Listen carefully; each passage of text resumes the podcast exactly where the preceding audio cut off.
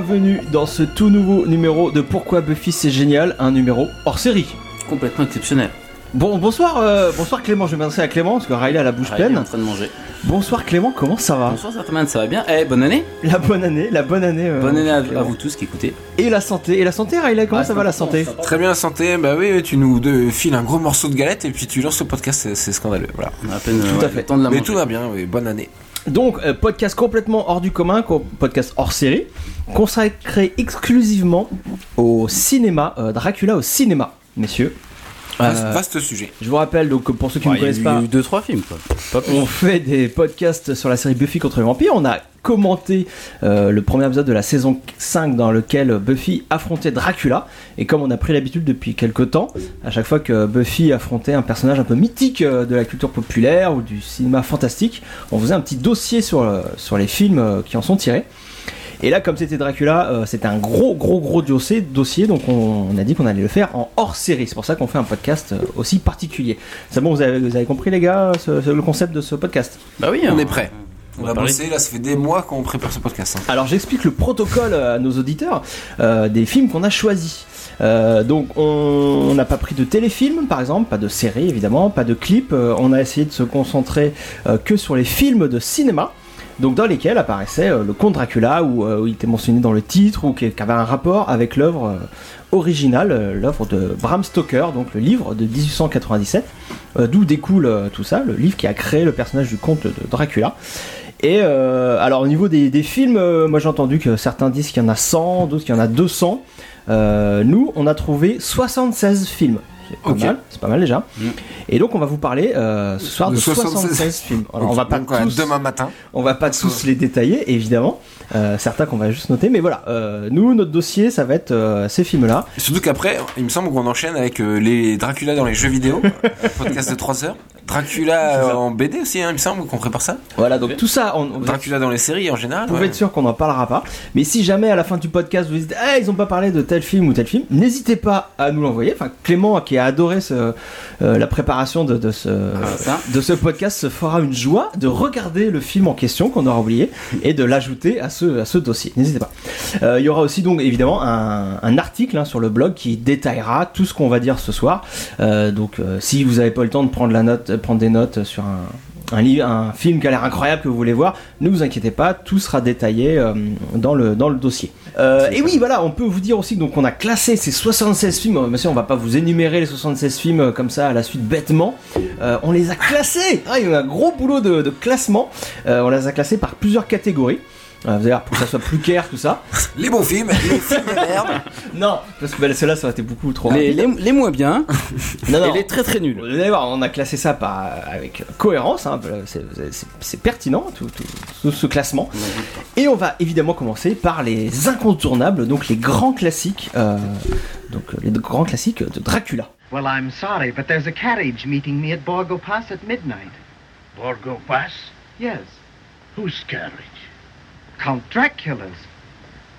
Count Dracula's? Yes. Et oui, le Super conte, jingle euh, Starterman. le conte Dracula. Alors ce jingle, sache-le, il était tiré euh, du Dracula de 1931 de Todd Browning, dont on va Mhm. parler euh, en deuxième position, parce qu'on va commencer avant par euh, ce qui est euh, l'œuvre euh, qui est euh, connue comme la première œuvre faisant euh, mettant en scène Dracula, le Nosferatu euh, de Murnau que tu as vu Clément. Tout à fait. Euh, de, oui, donc 1922, tu viens de le dire, donc de Murnau euh, avec Max Schreck. Oui, alors c'est pas l'adaptation officielle du roman parce que les ayants droit du roman ont, ont re- ont- ont refusé et du coup euh, Murnau, euh, ce petit malin, a changé les noms. Euh, du coup, le comte Dracula s'appelle le comte Orlok, Jonathan Harker devient euh, Uther et Mina devient Hélène. Euh, Oui, Renfield devient euh, Knock, ouais, voilà. Et Van Helsing et Doc Pul- Pulver. Pulver, c'est c'est très bien. Euh, Mais sinon, c'est exactement la même histoire. Ah, l'histoire peut-être euh, raconter euh, pour ceux qui sont pas au courant, c'est quoi l'histoire de, de Dracula on a peut-être dû commencer par là finalement. L'histoire de Dracula, c'est très simple. Donc, c'est un jeune notaire qui part euh, en Transylvanie dans un château d'un vieux comte qui va acheter des biens euh, des... à Londres. Et, euh, et en fait, il va se faire séquestrer par le type. Le type est très très bizarre. Euh, il va se faire pratiquement violer par, des... par trois femmes qui habitent dans son château. Pendant ce temps-là, sa fiancée à Londres euh, a une, habite chez une amie, euh, amie qui va se faire euh, violer, puis euh, euh, comment dire, euh, envoûter, puis euh, elle va avoir une maladie Contaminé, oui. contaminé voilà par un- une bête euh, étrange euh, et on comprendra à la suite euh, que cette bête c'est le comte Dracula qui a fait le, trajet jusqu'à Londres euh, En bateau. ju- jusqu'en Angleterre en bateau en tuant des gens et il va semer la terreur euh, dans la dans la petite région où habite euh, donc la fiancée d'Arker et euh, des amis à eux qui vont faire appel au, à Abraham Van Helsing un, un toubib hollandais euh, spécialiste des vampires ça tombe bien euh, qui les aidera Et, et- et à- autres sciences occultes. voilà, c'est une espèce de tonton Giles. On en reparlera beaucoup de un- Van Helsing. ouais. Et voilà, et Van Helsing est aidé de la petite troupe, donc il y a Mina et Lucie, les, les deux femmes, et euh, ils ont des amis euh, masculins. Euh, Il y a Art, euh, voilà, Le a- docteur euh, Art, il y a Seward, et euh, il y a le, Le Texan, Texan. là, on sait jamais. Riley. Finn. Euh, je sais plus, il s'appelle sûrement Riley Finn. Il y a Rocketeer, le mec qui joue Rocketeer. Et, pas. et Voilà, toute cette, euh, Pardon, toute cette excusez-moi. petite bande euh, finira par euh, combattre le comte euh, chez lui en Transylvanie. Voilà, je vous ai pitché en gros, je vous aime résumer carrément le, euh, le bouquin de Bram Stoker, euh, dont sont euh, plus ou moins tirés les, donc les films dont on va vous parler. De quoi on peut parler d'autre euh. Nosferatu de Murnau, qu'est-ce que tu as d'autre à nous dire euh, là-dessus, euh, Clément? Et ben que c'est bah, c'est un véritable chef-d'œuvre. Hein, voilà, le cinéma muet, euh, c'est le grand art. non mais voilà, mais non mais voilà, sans blague, c'est voilà, on- tout cinéphile ou vampirophile doit avoir vu ce film. Qui, Vampirophile. vampirophile. J'aime les vampires. Hmm. Parce que c'est un classique du cinéma, c'est une référence du, de l'expressionnisme allemand, tout ça. Donc comme tu l'as dit, donc ça reprend la trame euh, du roman, hein, donc à deux trois dé- détails près. Euh, c'est un film muet, donc la musique euh, tout le long du film, c'est un orgue, tu vois, c'est du, du plus bel effet, qui, euh, qui rappellera aux nostalgiques de la Mega Drive euh, l'excellent jeu Ghouls and Ghosts. Vous voyez ou pas? Pas du tout. Tant pis, c'est pas grave, ceux qui, ceux qui savent. Et ça a l'air bien. Et voilà. Mais euh, and Ghost et Murnau, c'est. oui, dans- pour dans la musique, pour la musique. c'est bien joué. Mais justement, alors Murnau en 1922, il tente des trucs, c'est-à-dire que, enfin, c'est c'est le moins qu'on puisse dire hein, quand on connaît le, le bonhomme. Euh, par exemple, au début, quand un Uther arrive euh, en carriole euh, près du château du comte, euh, l'image devient, ce- enfin, de- l'image est né- en négatif. Comme euh, si, euh, si on avait basculé en implant, dans un autre monde, un monde euh, fantomatique, ou enfin un monde inversé. Tu vois, tout de suite, l'image est en négatif. J'ai vu aussi qu'il utilisait parfois la nuit américaine, évidemment, l'accéléré, euh, des- le stop motion même, il y a des, Ouais. il y a Ouais, des ouais, plans en stop il y a motion. son cercueil qui se met tout seul euh, en stop motion. C'est ça, c'est plein d'effets spéciaux, euh, vraiment, euh, bah, que- Qui sont de l'expressionnisme allemand, en fait. voilà. C'est euh, l'école allemande euh, du cinéma. Ah, t'as envie de nous, nous définir l'expressionnisme allemand, euh, Riley Ben ça? non, non, c'est euh, dans les années 20 en Allemagne, euh, les réalisateurs faisaient de ce genre de film. Il y a le cabinet du docteur Caligari aussi qui est, qui est un peu dans la même veine. C'est, il y a beaucoup de, d'ombres, de silhouettes, euh, de tout est. Des cadrages le un peu. euh, cadrage, ouais. décor, tout On est est- euh, toujours à deux doigts. Enfin, là, on est clairement dans du fantastique. Quoi. Les- ils, ils y vont pas par quatre chemins comme. Euh, on apprend également dans Cinéma Hermetica euh, de Paco Tchelman que nous avons euh, reçu ici et que nous saluons euh, bien bas au passage, Gros bisous. Que la veuve euh, de euh, Stoker, juste pour finir hein, sur cette histoire d'ayant droit, Florence. Florence exactement, euh, a foutu un procès à Murnau euh, pour plagiat. Bah oui, forcément, en même temps, il l'a fait sans avoir vraiment les droits. Quoi. il avait un peu cherché. Il a un petit peu cherché. Et exigea de faire détruire toutes les, toutes les copies du film, ce qui évidemment n'a pas eu lieu, Dieu merci, parce qu'elle était un peu colère quand même. Est-ce que vous voulez en savoir un peu plus sur le rapport aux gitans ou pas? Non. Mais oui, bien sûr. Ah, bah alors. Donc il y a des gitans, oui, ça c'est dans le livre aussi.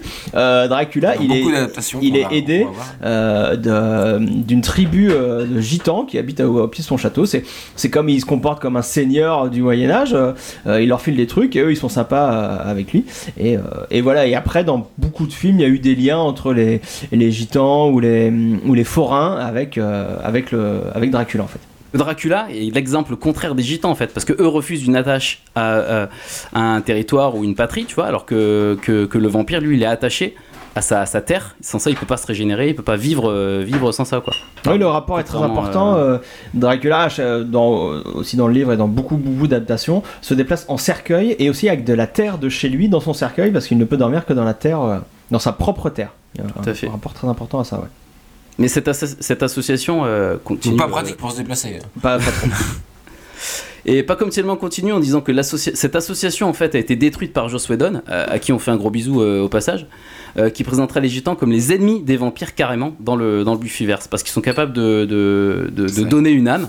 Et, Ah, et, et ça, ça, comment dire, ça, ça vrille complètement avec, euh, avec euh, le mythe originel. Alors sauf que dans la BD euh, Dracula, euh, le Whedonverse euh, contredit ça puisqu'on apprend que les, les gitans euh, qui ont jeté le sort à, à Angel euh, étaient des gitans protégés par Dracula justement. Donc euh, voilà, il y a, ça joue sur Donc les tu deux. niveaux. réhabilites Joss Whedon auprès des. Bah, de je- son je- rapport, dans les comics. euh, c'est dans les comics, ouais. Mais c'est officiel. pas- Ouais, c'est officiel. Bah je sais pas, mais enfin je voilà. c'est- Ah, bah, si, c'est ça, dit- ça dit ça aussi. Euh, voilà. D'accord. Il y, a- y a toujours ce lien euh, compliqué. Mais dans la série, en tout cas, ça se voit pas. Quoi. Exactement. Voilà. On enchaîne avec le Dracula de 1931 de Todd Browning et je crois que c'est encore toi Clément qui t'y colle. Alors dans celui-ci, on voit apparaître euh, la figure, euh, une figure, la figure du vampire la plus connue, j'ai envie de dire. Oui, c'est le, ça, ouais. le- Le Dracula, voilà, le ce- cheveu en le- ce arrière. Dracula de 31 est plus connu que finalement que. Bah oui, parce qu'il a instauré Comme une étant image. le premier vrai Dracula. Tout à fait. Alors que Nosferatu est mille fois plus flippant. Mais justement, peut-être que socialement, Nosferatu aurait du mal à s'intégrer, alors que ce euh,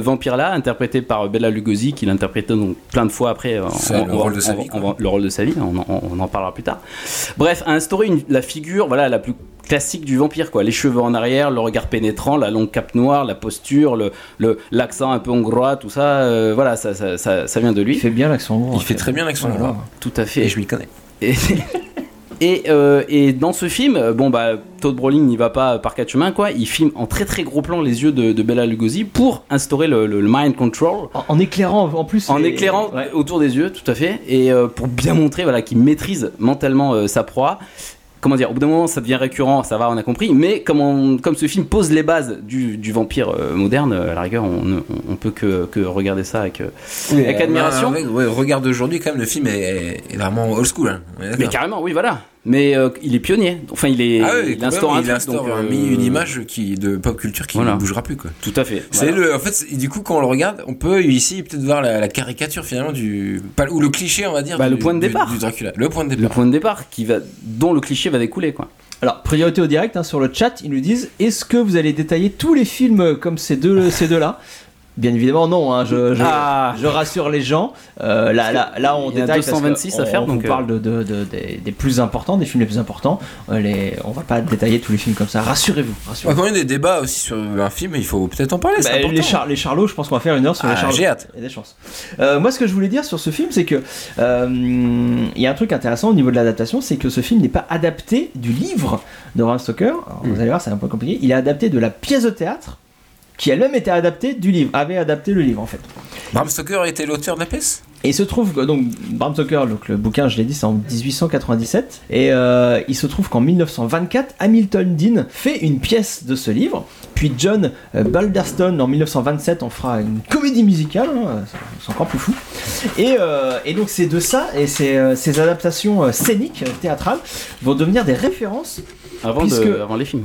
puisque justement Todd Browning adapte la pièce de théâtre. Parce que donc il y a beaucoup de- il y a plusieurs différences euh, de, dans le récit euh, entre le livre et, euh, et le film de, de Todd Browning. C'est parce que justement lui il adapte la pièce de théâtre qui est différente. Au départ on suit pas Harker mais on suit Renfield. Euh, Mina elle n'est plus la, hum, la petite amie de Harker mais elle est la fille de la fille de Seward je crois. Enfin voilà il y a plein de différences euh, par rapport euh, au bouquin original.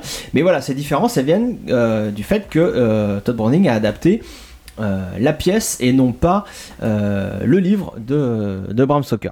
Riley, tu veux plutôt nous parler, toi, de Nosferatu, fantôme de la nuit, je crois. Alors oui, j'ai vu aussi encore l'autre Nosferatu, parce qu'il y en a deux. C'est-à-dire qu'en 79, 1979, Werner Herz- Herzog fait un remake du film de Murdo dont on a parlé tout à l'heure. Il y a Et, des couilles déjà. hein. et ouais, Bonjour, bah, j'adapte euh, Murnau. J'en ai rien à foutre. Werner Herzog, il- dès qu'il y a des films fous, il les fait.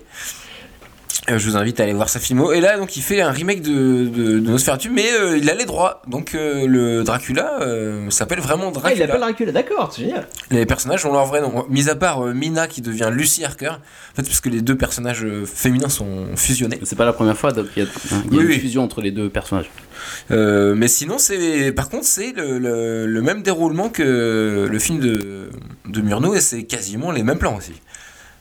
Ah, mais ça, ça c'est en alors. couleur. Non, non, justement, c'est une sorte de. Comme Gus Van Sant avait fait pour Psychose. Pour Psychose. un remake un plan pour plan, mais là il va beaucoup plus loin. Il- évidemment, le film est beaucoup plus long. Parce qu'il me semble que le de Murnau il dure une heure ou un truc comme ça. non Ouais, mais euh, on la sent quand même. Pardon, excusez-moi. Là, il rajoute quelques plans, mais il y a plein de plans qui reprend des plans iconiques, genre quand le Nosferatu est sur le, le bateau, le Déméter, ouais. avec, avec sa main euh, crochue et tout ça.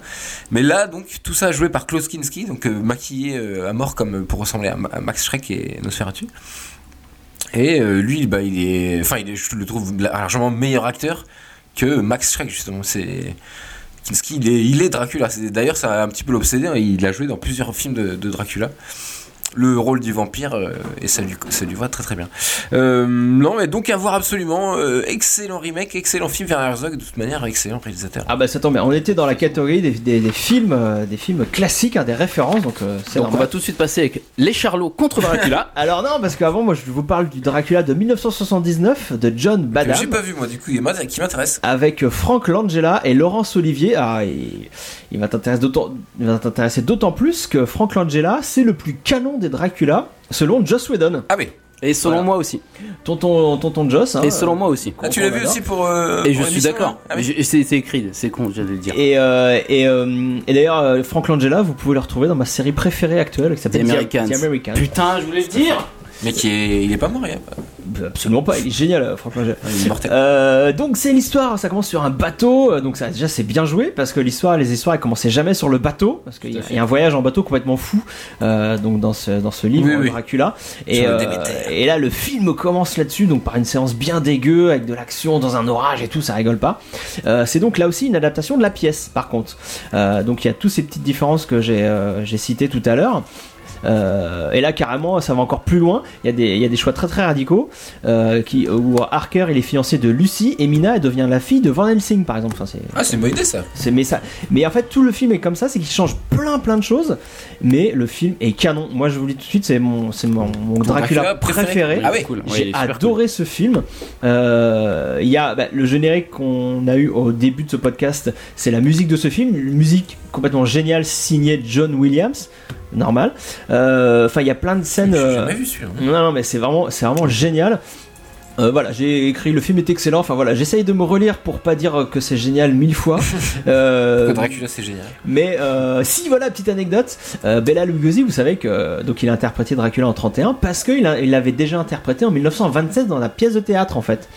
La pièce de théâtre avait joué pendant quelques années et ils avaient fait une adaptation de la pièce donc le film de Todd Browning Mhm. avec ils avaient repris le comédien du théâtre et ben pour Frank Langella c'est pareil Euh, il a Ah oui, il a joué au théâtre la pièce Ah a été reprise en 1977, euh, donc en Grande-Bretagne. Il l'a interprétée et en 79, quand on a adapté une nouvelle fois la pièce au cinéma, c'est lui qui a été choisi pour pour faire ce rôle, rôle donc il connaissait très très bien. Euh, dans super film, euh, je euh, voilà, je relis mes notes, mais en fait j'ai Un peu comme Jacques Villeray dans le dîner de confinement. voilà super film. Comment est-ce que tu vas nous parler de Dracula de Coppola? C'est mon adaptation de Dracula préférée, et puis ça reste un de mes films préférés, tout simplement. Euh, c'est une adaptation très fidèle, mais en rajoutant en prime, je trouve, un côté tragique euh, à Dracula, parce qu'il n'est pas qu'une figure maléfique, euh, point. Il est Oui. victime de son sort. Je trouve que c'est plus oui, intéressant. ça justement euh, ce qui est pas dit dans le livre là, c'est que. ouais, Ah oui, oui, dans il le est un peu film, plus que ça. a- il y a tout- ça commence par toute sa malédiction. Tout le début du film, c'est ça. Voilà, euh, c'est il, a- il, il sort. Les origines il a- de Dracula. n'existe pas dans, dans- Non, non, qui sont inventés euh, par, par Coppola. Tout à Et fait. son Il scénariste. pêche, il pêche par tristesse et, et, et de colère, il sombre dans le côté obscur. Alors vous doutez bien que moi ça me, ça me, ça me plaît évidemment. Et puis c'est somptueux quoi, je sais pas, la direction artistique elle est, elle est magnifique, le son est hyper travaillé, euh, et puis le son d'ailleurs s'imbrique viscéralement, j'aime bien ce mot, euh, dans, dans, la, dans la mise en scène. Et malgré le jeu de Keanu Reeves, alors voilà, je sais qu'on va arriver à ce point un peu, Ah, j'ai Il en est parlé. très bien un peu aussi. difficile, voilà, où bon. Il est à son maximum, c'est pas. C'est ouf, exactement, il a son max et on le kiffe, enfin moi je kiffe ça, pour le, pour coup. Contrairement à Gary, Ah oui, mais c'est son Gary Oldman, il est au top. c'est son style. Contrairement à Gary Oldman qui est fou, complètement fou. Et, tu le vois dans le making of, est, dans les euh, répètes. à fond, quoi, ouais. Tu le vois et puis même, ça se voit en regardant le film que le, le gars est, est, est complètement taré et c'est- et c'est et c'est trop bien. Et Anthony Hopkins. Et, euh, et Ça, c'est oui, oui, juste qui est un par peu contre, c'est un truc euh, récurrent, je trouve, parmi tous les acteurs qui ont fait Dracula, euh, c'est toujours des fous, les mecs. Enfin, ils arrivent toujours à instaurer une folie Christopher Lee aussi, on en reparlera plus tard, il y a toujours un truc... euh, Ouais. Pour parler euh, vite fait euh, mise en scène, Coppola explique dans une interview en fait qu'il a, il a, repris les fondamentaux du, du cinéma, c'est-à-dire qu'il filme euh, par exemple un personnage, bon Mina en l'occurrence, et puis après il rembobine la pellicule, vraiment, et il réenregistre par-dessus euh, la, la- la nouvelle image où Dracula est en train de regarder le ciel où apparaît Mina. Donc, justement, c'est superposition dans un film. Voilà, c'est Ah pas ouais. des images qui sont juste euh, posées, euh, montées euh, l'une sur l'autre. C'est carrément une. une- c'est fait au tournage. C'est fait, c'est fait, voilà, sur- Ah ouais. euh, sur le sur le plateau quoi. Il a insisté. Puis il y a plein de, il y a plein de scènes qui sont tournées comme ça avec les caméras de l'époque, à l'époque du cinématographe, parce que figurez-vous que Dracula s'intéresse beaucoup au cinématographe. Il le dit dans le film. Ouais, c'est c'est un Il le film dit. hommage aussi Il le au dit, cinéma. et c'est hein. hommage au cinéma, comme tu dis. il fait que des films hommages au cinéma. Voilà. parce que là, il met en scène les premiers, les les, vont au les cinéma, premières ils séances vont- de cinéma. Mina et, et, euh, et Dracula se rencontrent au cinéma, tout ça. Enfin, il y, a- il y a ça qui est Puis la scène d'intro au début, quand il se bat contre les Turcs, c'est en, en- comme au théâtre, tu sais, c'est des marionnettes qui sont filmées par euh, Oui, en ombre chinoise, une sorte de- d'ombre chinoise. On va enchaîner avec euh, les Dracula Universal. Euh, vous inquiétez pas, on va vous expliquer euh, ce que c'est.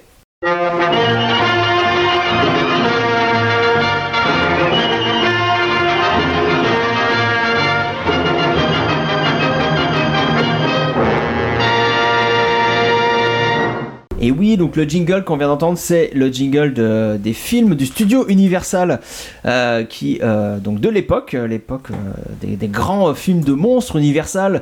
Euh, Donc, les années 30, 40. euh, Ouais, voilà, si, si le, le, nom vous dit rien, ça va vous parler très très vite. Les films de Franken- Frankenstein avec Boris Karloff, les films de Loup-Garou avec Lon, Lon Chaney.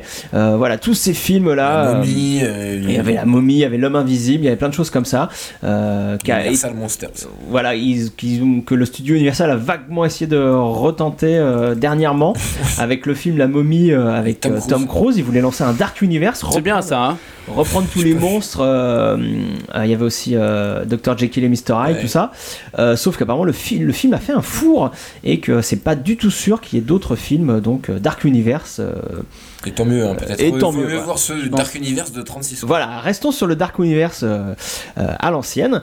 Euh, donc avec le premier, la fille de Dracula, enfin le premier de ces films Universal dans lequel on voit bah, Dracula du coup. Oui, parce que le, le Sud 31, c'est un film universal. Voilà, voilà, Oui. mais c'est, il lance, euh, il lance. euh, Il lance toute une série de films Dracula. Et après, il y aura une mode, euh, il y aura une mode de suite et d'épisodes, on va en parler. Donc le premier, c'est la fille de Dracula. C'est Voilà, donc c'est en fait une suite euh, directe du, du film de Todd Browning. Euh, sauf que cette fois, c'est la comtesse. En fait, Dracula a une fille. Bon, Pourquoi pas pour, Oui. on rajoute tout ça au scénario. Pourquoi pas Et euh, mais contrairement au. euh, Peut-être on retrouve un peu cet esprit que de Coppola parce qu'elle elle le vit comme une malédiction euh, cette comtesse et elle essaye de trouver euh, de se débarrasser du vampirisme. en fait, C'est bien ou c'est pas bien Est-ce qu'on faut- est-ce qu'on doit le voir alors Eh ben oui. C'est euh, moi au début j'ai lancé un petit peu j'étais pas trop trop chaud. Et finalement c'est une bonne surprise euh, il y a plein de grosses scènes enfin il y a un budget en fait. C'est un, un vrai entre guillemets blockbuster de euh, 1936 et euh, il a le mérite de s'éloigner du mythe euh, Dracula tout en lui rendant hommage quand même à reprendre des, des, des images classiques le château et tout ça mais avec une femme. Euh, d'ailleurs j'ai pas fait le casting et tout ça j'ai rien dit. Euh, le réel c'est Lambert Hillier euh, avec Otto Kruger et Gloria Holden donc dans le rôle de la comtesse Maria Za- Zaleska qui est la, la fille de Dracula. Bon film très bon film. D'accord. je vous Le- le conseille. Alors ensuite, en 1943, il y a le fils de Dracula. Est-ce que c'est pareil? Est-ce que c'est un bon film? Euh, alors euh, non Là, on peut pas dire Comment ça. te dire Euh, là, c'est différent, ça n'a plus rien à voir. C'est dans les années 40 aux États-Unis et il y, a un- il y a un comte hongrois qui débarque, le comte Alucard. Euh, et il épouse, euh, il épouse l'héritière d'une riche plantation. Il vient, c'est un petit peu la même chose que Dracula, c'est qu'il vient prendre des terres aux États-Unis, vous voyez. Sauf qu'il y a une rumeur qui dit que bah, ce, ce comte est peut-être un vampire. hein, parce que Alucard, Dracula, euh, Oh c'est le Dracula inversé. Vous Ça c'est bougrement euh, tordu mais fichtrement intelligent ça dis donc. Euh, C'est bien, wesh. Non, en fait, c'est euh, assez réussi. C'est euh, ça reprend pas mal les codes du film noir aussi, enquête policière, tout ça. On- au début, on sait pas que c'est un vampire, quoi. Donc, on croit que c'est juste un meurtrier ou quelque chose comme ça. Euh, voilà, c'est un film assez lent, et, mais ça a le mérite d'être. C'est le premier film où on voit euh, Dracula se transformer en chauve-souris. Ah, sympa. Ensuite, en 1944, il y a la maison de Frankenstein. Et vous allez dire, bah, qu'est-ce qu'il a à voir là-dedans, Dracula? Mais oui, craqué, Sartman Eh ben si, euh, il, est, il est dans le film, alors on le voit vraiment pas beaucoup, mais voilà, c'est comme on, vous expliquer. Donc c'est des, des films de monstres, des, des franchises. Euh, Il y a plein de films, ça fonctionne presque comme une série. Et donc Comme les euh, Marvel aujourd'hui. Exactement, c'est exactement ça. Frankenstein et Dracula, c'est le. C'est les Avengers, Captain euh, America et Iron Man. C'est Voilà. complètement ça. Et, euh, et là, là, dans cet épisode, euh, bon, je veux pas, je veux pas en faire très très long. C'est pas ouf ouf. Euh, Il y a, on retrouve des, quelques éléments de- de- du mythe Dracula, comme du, le vol d'épouses indépendantes, euh, le- les poursuites en calèche, des gitans, des choses comme ça. Euh, les décors sont assez cool, hein, comme je dis. Tous ces films universels, ils sont quand même bien faits. C'est des gros films à, à cette époque-là. Mais au final, on ne voit pas beaucoup beaucoup euh, Tonton Dracula. Alors, on peut passer à la suite, en, un an plus tard, en 45, la maison de Dracula. C'est un diptyque en fait. Oui, il y en a plein. Bah oui. Mais là, c'est le même réalisateur, c'est la même équipe. Le même Oui, oui. C'est la revanche un petit peu. Après, il y aura la maison du loup-garou. Et, et du coup, tu te dis que dans la maison de Dracula, tu verras vachement plus Dracula du coup. Même pas. non, non, mais si, tu le vois, mais il est nul. Euh, je je- je m'explique. Euh, alors, Dracula va voir le- un docteur pour faire une analyse de sang. Bah oui, hein, ça, ça- ça arrive à tout le monde, quoi. Euh, L'infirmière du docteur qui est bossu, je trouve cette image hyper forte, euh, le reçoit et on découvre en fait euh, que c'est un hôpital pour monstres. Lui va chercher ses résultats euh, de, de prise de, de- de- de prise de sang. C'est un Et il est Comme- négatif, comme donc nous euh, tout va bien. Et euh, non, mais attends, mais il profite un peu du truc pour contaminer le sang du docteur qui a eu l'excellente idée d'échanger son sang avec lui. Bon, pour finir, bon, voilà, c'est une réalisation très basique, euh, à part quelques effets sympas, comme par exemple l'utilisation du flou pour concrétiser le, tu vois, le mind control. C'est-à-dire quand le vampire contrôle un esprit, euh, t'as la moitié du- de, de l'image qui est floue. Et c'est- dans cette partie-là que la personne euh, qui est contrôlée est. Tu vois ce que je veux dire Donc elle est floue, elle est. tout ça, machin. Bref, et à part ça, euh, c'est pas terrible. Donc euh, ouais, on a vu que donc, les, les films Universal c'était un peu comme un peu comme des épisodes de série. euh, ils prenaient des, des personnages sans trop les développer, ils les mettaient en- à faire des péripéties improbables. Euh, voilà, on peut, on peut dire ça. hein, des, des films Universal, c'est pas des grands grands films. Si? Non, c'est pas des grands films, mais c'est des classiques du fantastique de la série B. Il faut les avoir vus. hein, si... Alors passons maintenant à une autre franchise euh, qui a beaucoup beaucoup utilisé le mythe de Dracula, les films de la Hammer, les Dracula même de la Hammer. My name's Jonathan Harker. I'm the new librarian. You will help me, won't you? Say you will. Please, How can I help you? get me away from here. But why? He's keeping me prisoner. Who is? Count Dracula? I'm afraid I don't understand. Please, please help me to escape. Alors les Dracula de la Hammer. Gros Donc, morceau. Hammer euh, Studio, studio des années euh, qui a Studio commencé dans anglais. les années 30. Alors j'ai pas du tout fait de recherche là-dessus. euh, qui faisait des films à partir des années 30, je crois. Et qui ont connu leur heure de gloire dans les années 50, 60, 70, euh, avec euh, donc notamment avec de- donc voilà des films de monstres, des films de loups-garous également, des films euh, de des, des films de vampires, des films de Dracula. Et euh, donc le premier euh, qu'on peut noter, c'est le cauchemar de Dracula en 1958 et c'est Riley qui nous en parle. Je l'ai vu, effectivement. C'est le premier Dracula avec Christopher Lee. Vous voyez Christopher Ah, Lee, monsieur. oui, oui. immense Ah, acteur. le, le comte Doku, Voilà, c'est Saruman. c'est Saruman. Euh, et donc il y a une incarnation, un des acteurs euh, mythiques, hein, qui, euh, dont l'incarnation de Dracula est, est mémorable. Et euh, Peter Cushing dans le rôle de Van Helsing, qui seront euh, deux acteurs euh, qui vont jouer dans, euh, je sais pas combien, une dizaine de films chacun de, de la Hammer. Comme, comme Universal, on est sur une sorte de série, hein, et il y a des retours en permanence. Exactement. euh, voilà. Euh, Sauf que il y a Peter Cushing, Peter Cushing reviendra souvent en Van Helsing, mais il prendra aussi d'autres rôles. On va le voir. euh, quand Dracula est pas directement lié, il reviendra dans un, dans un, un autre rôle. Donc Peter Cushing, c'est euh, il est Tarkin. C'est c'est qui, Clément Tarkin euh, dans, Tarkin. dans Star Wars. Bah, on l'a vu récemment dans Rogue One. hein, euh, Son meilleur rôle. c'est son meilleur. Euh, voilà, donc le cauchemar de Dracula ou Horror of Dracula ou tout simplement Dracula, c'est réalisé par Terence Fisher, Fisher en 58. Et euh, bon là, ça adapte librement le roman de Bram Stoker. Donc c'est un peu plus, il y a des raccourcis, on va dire. hein. Euh, là, euh, bah, comme on entendait dans l'extrait, euh, Jonathan Harker est il est embauché par Dracula pour ranger ses bouquins. En fait, c'est pas, Bibliothécaire, Voilà. suis fan. c'est pas du tout euh, pour lui vendre des titres de propriété ou quoi. Il est pas du tout notaire, euh, clerc de notaire. Il est, euh, il est bibliothécaire. Bon. Comme Tonton Jace. Et euh, ça se passe mal pour Harker, hein. euh, c'est pas comme les autres dans l'histoire originale. Lui, il se fait carrément bouffer, il devient vampire, et c'est son pote Van Helsing qui le tue et qui lui dit en le tuant, bah attends, je vais, je vais te venger, je vais, je vais retrouver Dracula, et je vais lui, je vais lui planter un gros pieu dans le cœur. Hmm. Et voilà, en fait, ben, j'étais un peu déçu. C'est, euh, il est En fait, il y a plein de scènes d'horreur ellipsées. La Hammer, on va le voir, se lâche de plus en plus niveau sang, niveau euh, scène un peu, euh, un peu gore. Et là, c'est pas du tout le cas. Dès que euh, Dracula va mordre quelqu'un, euh, fondu au noir. Donc après en 66, Attends, si juste précision, c'est parce que ça, si c'est un film fondateur au niveau de tous les studios Hammer, c'est que les décors, le château de Dracula, euh, tous les décors, Ah oui, euh, l'esthétique, l'esthétique euh, gothique euh, ouais, est hyper importante et ça va influer sur tous les films, même au-delà de, de Dracula, hein, tous les films de monstres et de fantastique de, de la Hammer. Euh, voilà. Donc euh, ensuite, je- j'ai vu aussi, c'était la suite. donc là on parle de Dracula, prince des ténèbres. Oui, pardon. Qui est en 66, donc euh, 8 ans après. Euh, qui remet en scène. Entre temps, il y a eu un autre film avec Peter Cushing euh, où, y a pas, où Dracula n'apparaît pas, mais Van Helsing apparaît. Euh, le- là, euh, c'est l'inverse. Il n'y a plus Van Helsing, mais Dracula est de retour. Et il va s'en prendre à deux couples d'aventuriers qui sont en voyage.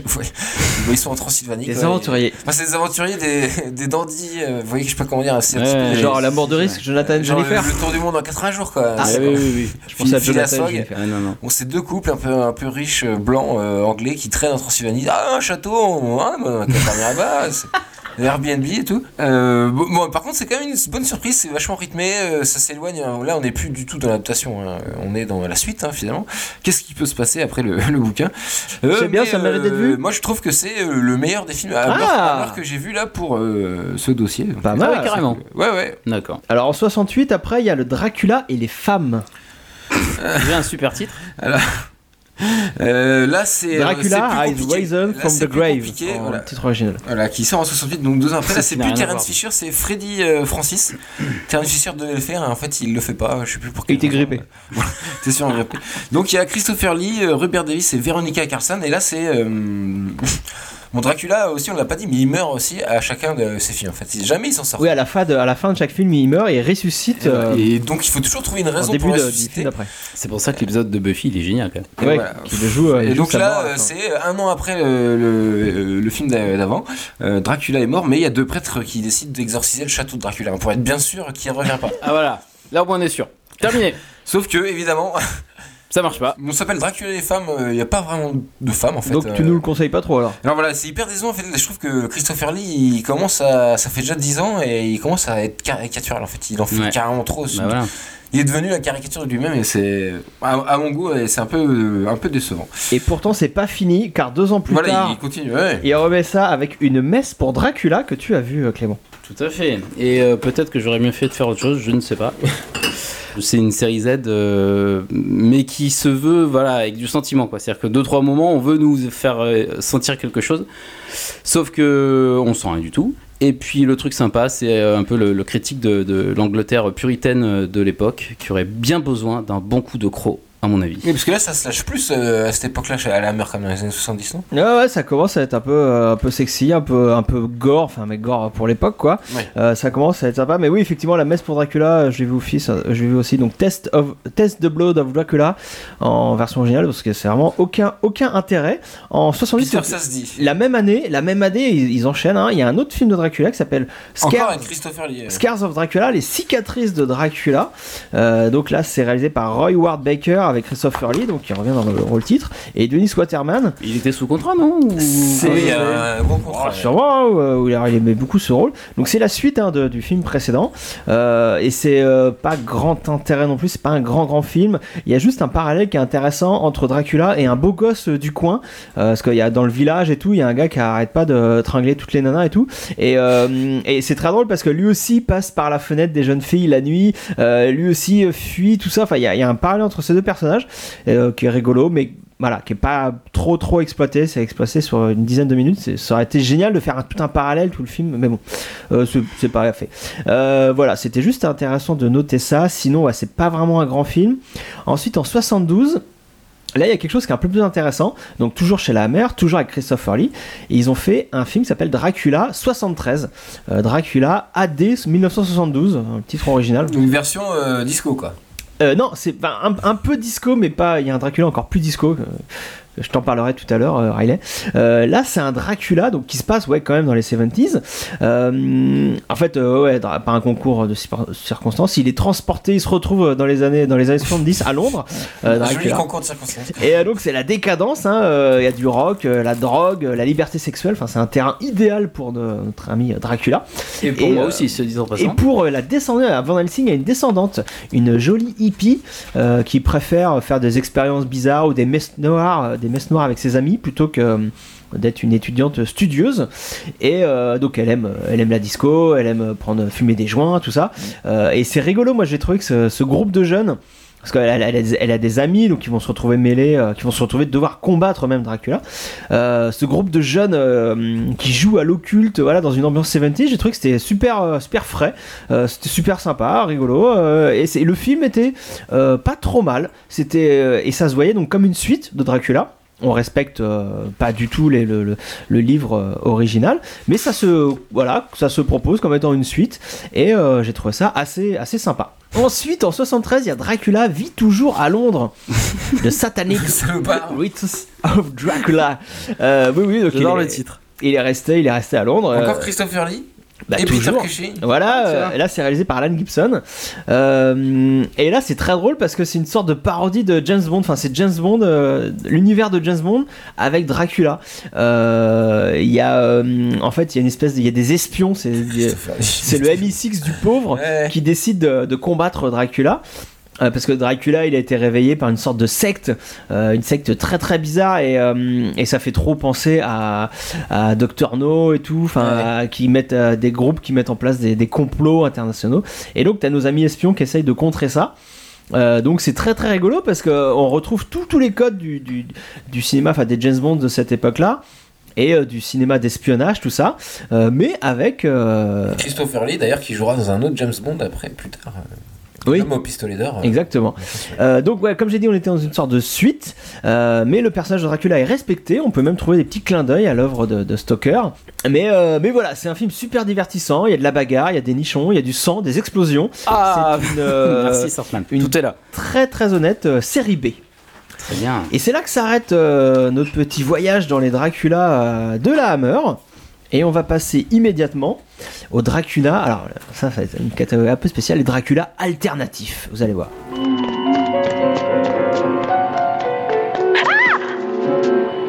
Luva? Luva? Let go! It's me. Wait!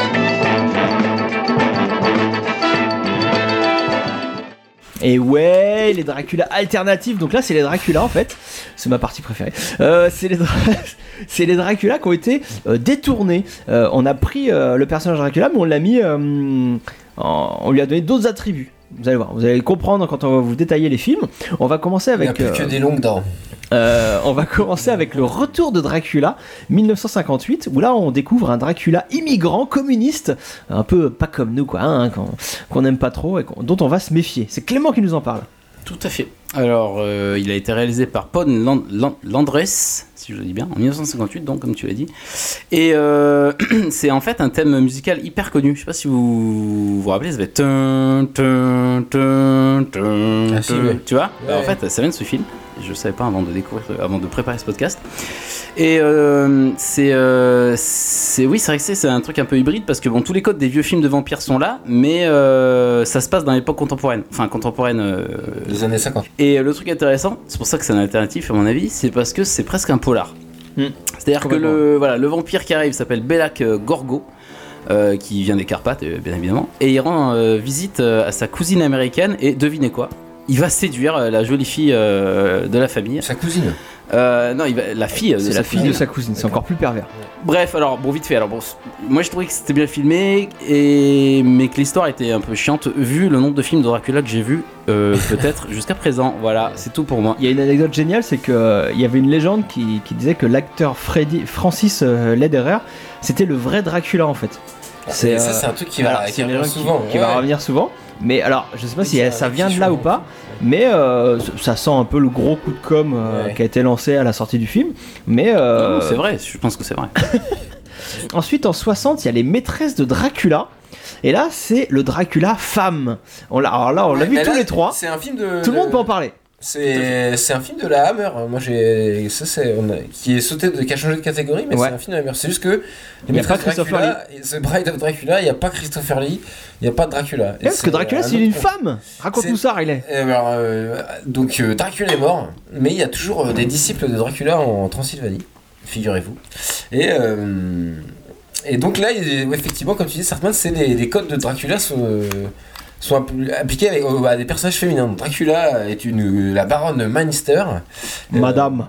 une jeune institutrice qui va faire office de Jonathan Harker. Il y a Peter Cushing euh, dans, dans le film et qui est toujours dans le coin hein, à la chasse aux vampires. Ouais. Il est resté en Transylvanie. Toujours dans un troquet, il après entend le parler de l'affaire, il est toujours dans, un- dans une taverne, tout ça, Oui, et il entend. ça, Ah, il parle oui. bien En fait, c'est le deuxième film. Je pense que c'est pas pour rien qu'après euh, Christopher Lee revient dans le troisième parce que euh, effectivement, il manque beaucoup à ce film. C'est moi, je trouve que c'est son plus gros défaut euh, à ce à ce film, même si l'idée Ouais. est sympathique. L'idée est géniale de, de, de, De tout inverser, voilà. tout inverser, mais c'est pas pareil, c'est pas exploité à fond, quoi. C'est pas exploité et puis là, euh, ouais. Par contre, il réutilise tous les décors du, des cauchemars de, du cauchemar de Dracula. Enfin, c'est ouais, il pousse le, le, le truc sans Christopher Lee et c'est une, une grosse erreur, je, je pense.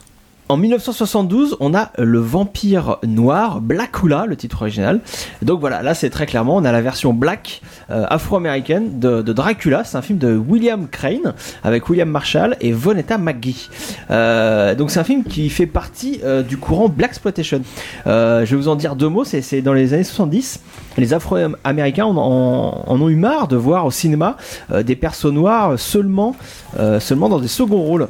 Et donc ils se sont mis à faire. Du mec qui se fait tuer au début. Exactement. Ils se sont mis à faire eux-mêmes euh, des films, plein de films de genre, plein de films d'exploitation, mais version black, donc black exploitation. Euh, Il y a des westerns, des films policiers, des films Le plus fantastiques. connu, euh, c'est Shaft, je pense. Il y a beaucoup de films de. Shaft. Euh, et donc, avec la, la grosse différence, qui était unique, sinon les films étaient, reprenaient les mêmes codes, mais la seule différence c'était que les persos principaux étaient tous des, des acteurs de couleur, des acteurs et des actrices de couleur. C'est la seule différence. Donc là, le, le Blackula, c'est exactement ça. Euh, on, est, au 18ème, donc il y a Dracula euh, qui, est, pas très très sympa et qui transforme un, prince africain en, vampire. Et puis il lui enlève sa, sa meuf en même temps, enfin c'est vraiment pas cool. Et l'autre vampire incroyable va se retrouver dans les 70s à Los Angeles par un concours de circonstances complètement improbable euh, par l'intermédiaire d'un couple gay interracial. Moi j'ai trouvé ça super euh, progressiste pour l'époque. Bah, euh, ouais. et c'est tout l'intérêt des films de Black Exploitation. C'est-à-dire que c'était des films qui étaient faits hors studio, qui se permettaient de faire des choses que les films c'est de, des films les- indés, ouais. que les gros films ne se, ne se permettaient pas. Euh, donc voilà. Euh, Moi, je, je suis très client parce que j'adore le funk et c'est des films dans lesquels on retrouve également beaucoup de très bonne musique. Euh, après, niveau cascade, voilà, c'est pas, pas tout le temps ouf. Euh, les, les acteurs étaient très bons, par contre, j'ai trouvé. Euh, le film est au final sympathique, mais pas, pas un grand film. Juste noter le, le courant Black Exploitation. C'est tellement sympa qu'ils ont fait une suite. Et voilà, en 73, nous avons Scream Blackula Scream. Donc c'est le. c'est- le Blackula 2, hein, en gros. Donc de Bob Keljan avec William Marshall, Don Mitchell et aussi Pam Grier, hein, qui, qui est une actrice très, très connue ouais, bah, à cette époque-là. euh, des actrices principales de la Black Exploitation. Et Bah, puis, oui. puis même euh, Jackie Brown. Ouais, Jackie Brown, mais c'est pas pour rien que Tarantino. C'est pas pour rien. Et, euh, et donc là, le film est un peu moins bien. Il y a toujours quelques films horreur, suspense euh, assez bien réglés, mais globalement, c'est pas ouf. Là, on exploite plus le thème du vaudou. On mélange le vampire avec le vaudou. Euh, bon, ce qui est sympa, ça nous permet d'avoir à la fin des zombies vampires. Bah, pourquoi pas Euh, Ouais. Pourquoi pas Mais non, le film est globalement assez chiant. Donc je vous propose de parler, de faire un bond de 4 ans et d'arriver en 1977 où là on va voir Dracula version chien. Clément, c'est toi qui nous en parles. Toi, tu adores les chiens. Eh ben écoute, c'est euh, Zoltan, deux points, le chien sanglant de Dracula. Et le, sachant que le titre original est tout simplement Dracula's Dog. On est d'accord On va parler du chien de Dracula. Oui, oui. Donc sorti en 1977, réalisé par Albert Band. Un gros bisou euh, Albert, tu, tu m'as régalé.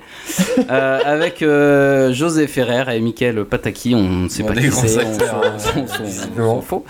Euh, bon bref, donc alors le film parle du chien de Dracula, c'est, pas une blague, et euh, de son maître, un, humain dévoué à Dracula. Euh, ça commence de manière assez sympathique en fait, c'est-à-dire qu'il y a des soldats euh, russes apparemment, ils tombent sur un tombeau sans faire exprès, et là ils réveillent, euh, merde, le chien de Dracula. c'est con. C'est quand même dommage et, euh, et ça a un impact sur, euh, sur- donc sur son maître qui va diriger le chien, Alors, qui va, attends, dis- qui va l'attaquer. voit le chien sauter à la gorge des gens et Bah, les prendre, leur Mais tout le temps, c'est que, que des scènes d'attaque de chiens ce film. Ça n'arrête J'ai pas. trop envie de voir. C'est que ah bon Non, d'accord. c'est Le, chien fait équipe avec le, le loup-garou, par exemple. Non non non il y a pas de ça. C'est que des Non, attaques de chiens. Ça aurait pu euh, être intéressant parce euh, qu'à un moment donné, il y, a- il y a une mécanique qui se met en place où le chien mord d'autres chiens et les transforme en chiens vampires également. Et là, tu te dis, putain, ils vont faire un parallèle à fond quoi. Et en fait, non, pareil, ça dure 10 minutes et. C'est non, c'est moisi, de merde. Moi je, moi je le conseille entre potes euh, en buvant des bières. euh, voilà c'est un bon nanar. Et quoi. si vous aimez les, a- les attaques de chiens. Et les chiens, tout simplement. Ensuite, en 1979, on relève un maximum le niveau avec Nocturna, où là, on a un Dracula version disco. Ah, Je vous le dis tout de suite, j'ai adoré ce film. Donc, euh, réalisé par Harry Hurwitz avec Ney Bonnet et John Carradine. John Carradine, on n'a pas évoqué, mais c'est un, un acteur qui va beaucoup jouer euh, avec, avec, euh, avec Christopher Lee. C'est un, un de ceux qui a, qui a- qui a- Qui a son nom qui revient euh, souvent. Ouais. Ouais, alors lui, il, il a vogué au fur et à mesure des, des- des franchises, des versions, mais il a souvent fait aussi Dracula. Donc c'est une version disco, hein, comme je l'ai dit. Euh, Dracula, c'est un vieux. Il est gâteux, il a une petite fille, euh, euh, une petite fille, donc sa petite fille, Dracula, qui est vampire aussi également. Euh, donc lui, il essaye de la marier à un loup-garou, hein, parce que c'est faut- normal pour, pour protéger la lignée. La, bonne idée déjà. Et elle, elle, elle s'en fout. euh, elle, elle ne pense qu'à qu'à qu'à danser de la disco, qu'à qu'à traîner avec les Ouais, musiciens. Batifolé. Euh, on est sur on est sur de la comédie d'horreur légèrement érotique et parfois marrante. Euh, et puis il y a de la disco tout le temps quoi. Il y a des scènes de danse, euh, géniales. Ouais, ça danse tout le temps. Euh, le, hum, ils passent leur temps à fumer des joints et à baiser et à, à danser. Euh, c'est très drôle. Alors ça parle très très rarement de Dracula par contre. hein. Euh, c'est un petit film, mais moi j'ai trouvé ça très sympa. Et voilà, il y a plein de disco dedans au cas où je vous l'aurais pas déjà dit. Euh, on va passer à la suite de ce dossier, euh, un chapitre suivant. Les crossovers, vous allez voir, c'est encore euh, plus génial. C'est quand Dracula combat un peu n'importe qui ou se retrouve dans des. Dracula contre les Tortues Ninja. Voilà, contre des gens improbables, c'est, on va appeler ça le Dracula crossover.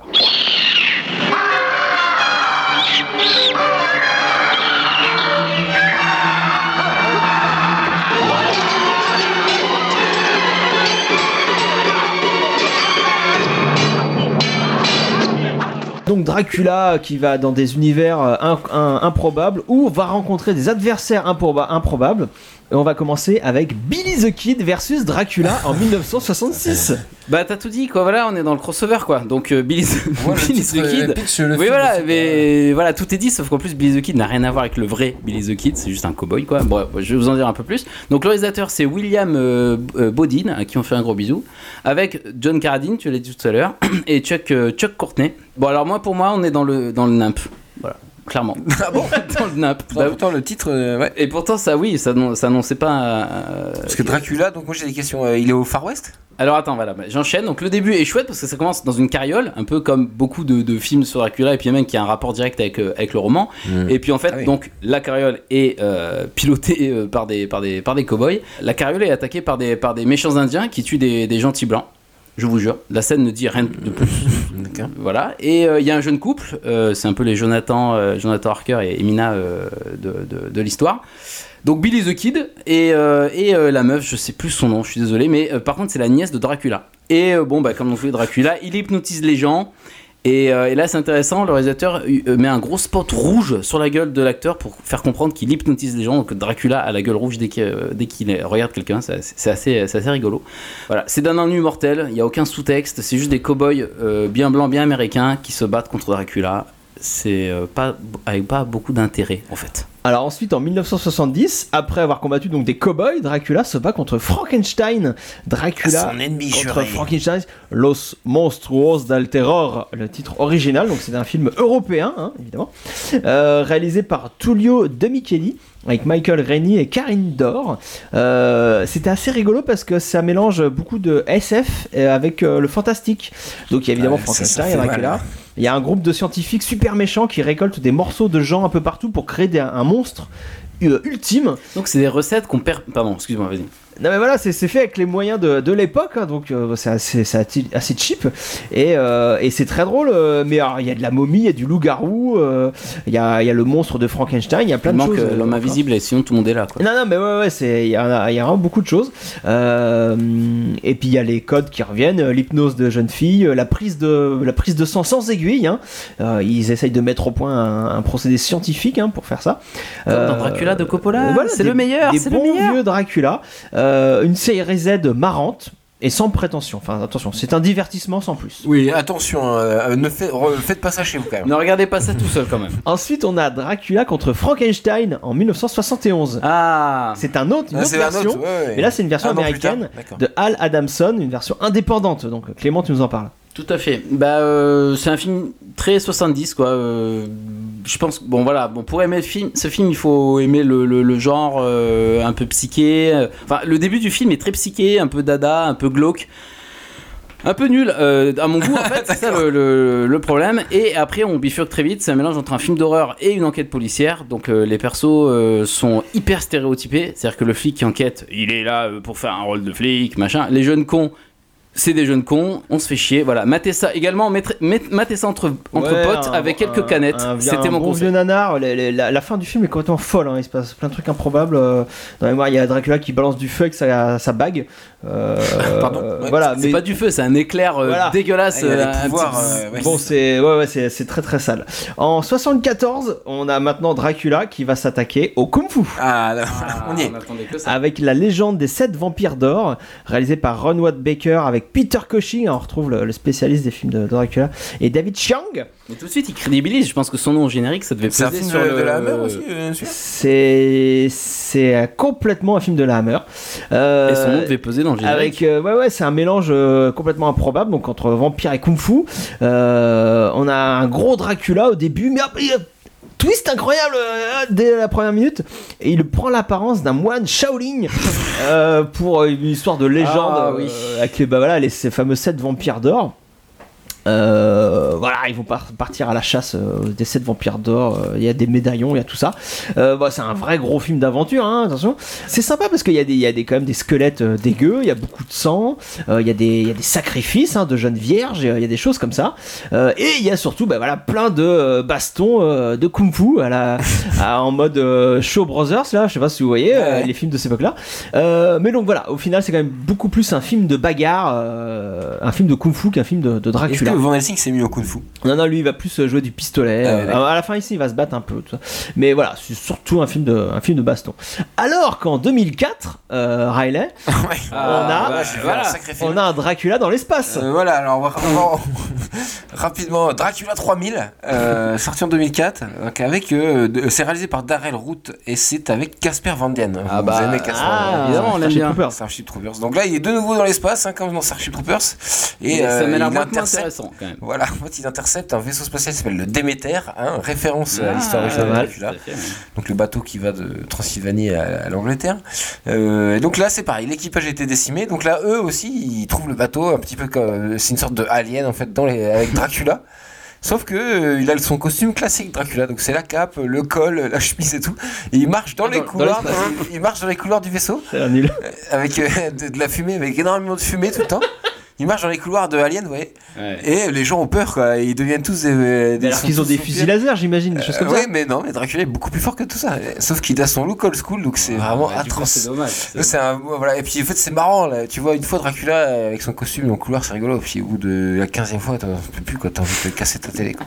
Et alors l'année Euh, voilà. suivante, euh, Dracula, euh, Batman versus Dracula, Alors- c'était mieux Au début, je Bah, croyais que si, c'était une c'était blague. hein, ce. Ah, si, si, c'est un vrai. Alors, en fait, c'est Ouais, un film bah, euh, animé Warner. Vous savez, ils font des films euh, régulièrement. Il y a des films euh, Batman, Justice League, Superman qui sortent en animé. Ouais. Les plus connus, c'est ceux de Bruce Timm. Donc là, c'est pas du tout Bruce Timm, malheureusement, c'est euh, Mi- Michael Goguen, qui est un. Enfin, c'est très mauvais. C'est pas du tout le. Les dessins sont atroces, l'animation est dégueulasse. Et pff, mais enfin, l'histoire, c'est que le, bah, il faut bien que Batman affronte Dracula. Donc Dracula arrive à Gotham. Et en fait, c'est le pingouin. Le pingouin euh, se blesse et son sang euh, coule dans la bouche de Dracula. Donc En gros, Dracula Ça va, arrive tous les jours. Hein, voilà, ce- va en faire son Renfield. Ensuite, il va. Et le seul truc bien, c'est que Dracula, il fait vampire le Joker. Donc le Joker, il est encore Ah, plus fou parce qu'il est vampire. Sauf que. Enfin, pff, Bon, tu nous les- le conseilles ou pas alors Non, non, il y a Non, tous mais les non, clichés du mais- vampire. Moi, je suis hyper déçu. J'étais hyper déçu. je Si on écoute ce que un tu dis depuis tout à l'heure, on n'a pas envie de voir euh, ce film. Donc, on va passer immédiatement à la, au groupe suivant, au chapitre suivant. On va y parler, on va vous parler des faux films de Dracula, parce que parfois, il y a Dracula dans le titre, et en en fait, trichent. c'est c'est de la tricherie. Ah bon?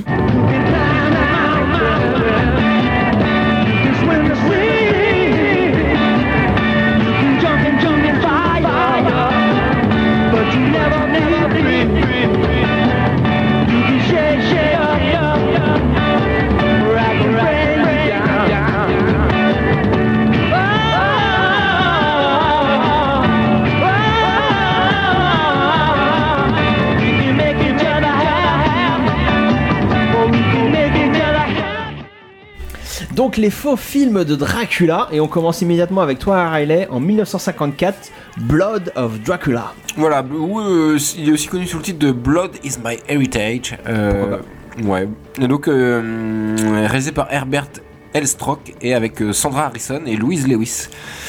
Donc en fait, donc euh, c'est ça notre rubrique, c'est que ça n'a rien à voir avec Dracula. C'est totalement opportuniste ce titre. On sait pas pourquoi il y a Dracula dans l'histoire, mais bon. Et là, c'est l'histoire de Nancy, une jeune lycéenne qui, euh, qui se fait un petit peu chahuter par ses copines de classe, et on lui fait boire des produits chimiques. C'est pas sympa. Et euh, juste après, sa prof l'hypnotise. Et même deux fois. Bon, voilà. Je ne dis pas comment c'est la deuxième fois, parce que ça n'a aucun sens. Quoi. Parce qu'en fait, elle est hypnotisée, elle se sent pas bien, donc elle revient se faire hypnotiser. C'est débile. Et, euh, et en fait, on est très loin du Dracula, parce qu'on est plus dans le loup-garou, figurez-vous. C'est qu'en fait, cette Nancy se transforme en chauve-souris géante. Génial trop bien Non, pas C'est bien fait ou pas, non Ouais, non, voilà. Voilà, gros souci, c'est que c'est bah, c'est 54, on n'était pas encore. Euh... Puis il n'y a pas trop de budget, ça se sent quand même. Euh, c'est. Voilà, non, mais c'est pas bien. Il n'y a rien à sauver. euh, Alors, au secours, voilà. Peut-être en 1971, alors, la comtesse Dracula Alors, euh, tout de suite, euh, oui, Comtesse Dracula, euh, plus, euh, plus intéressant.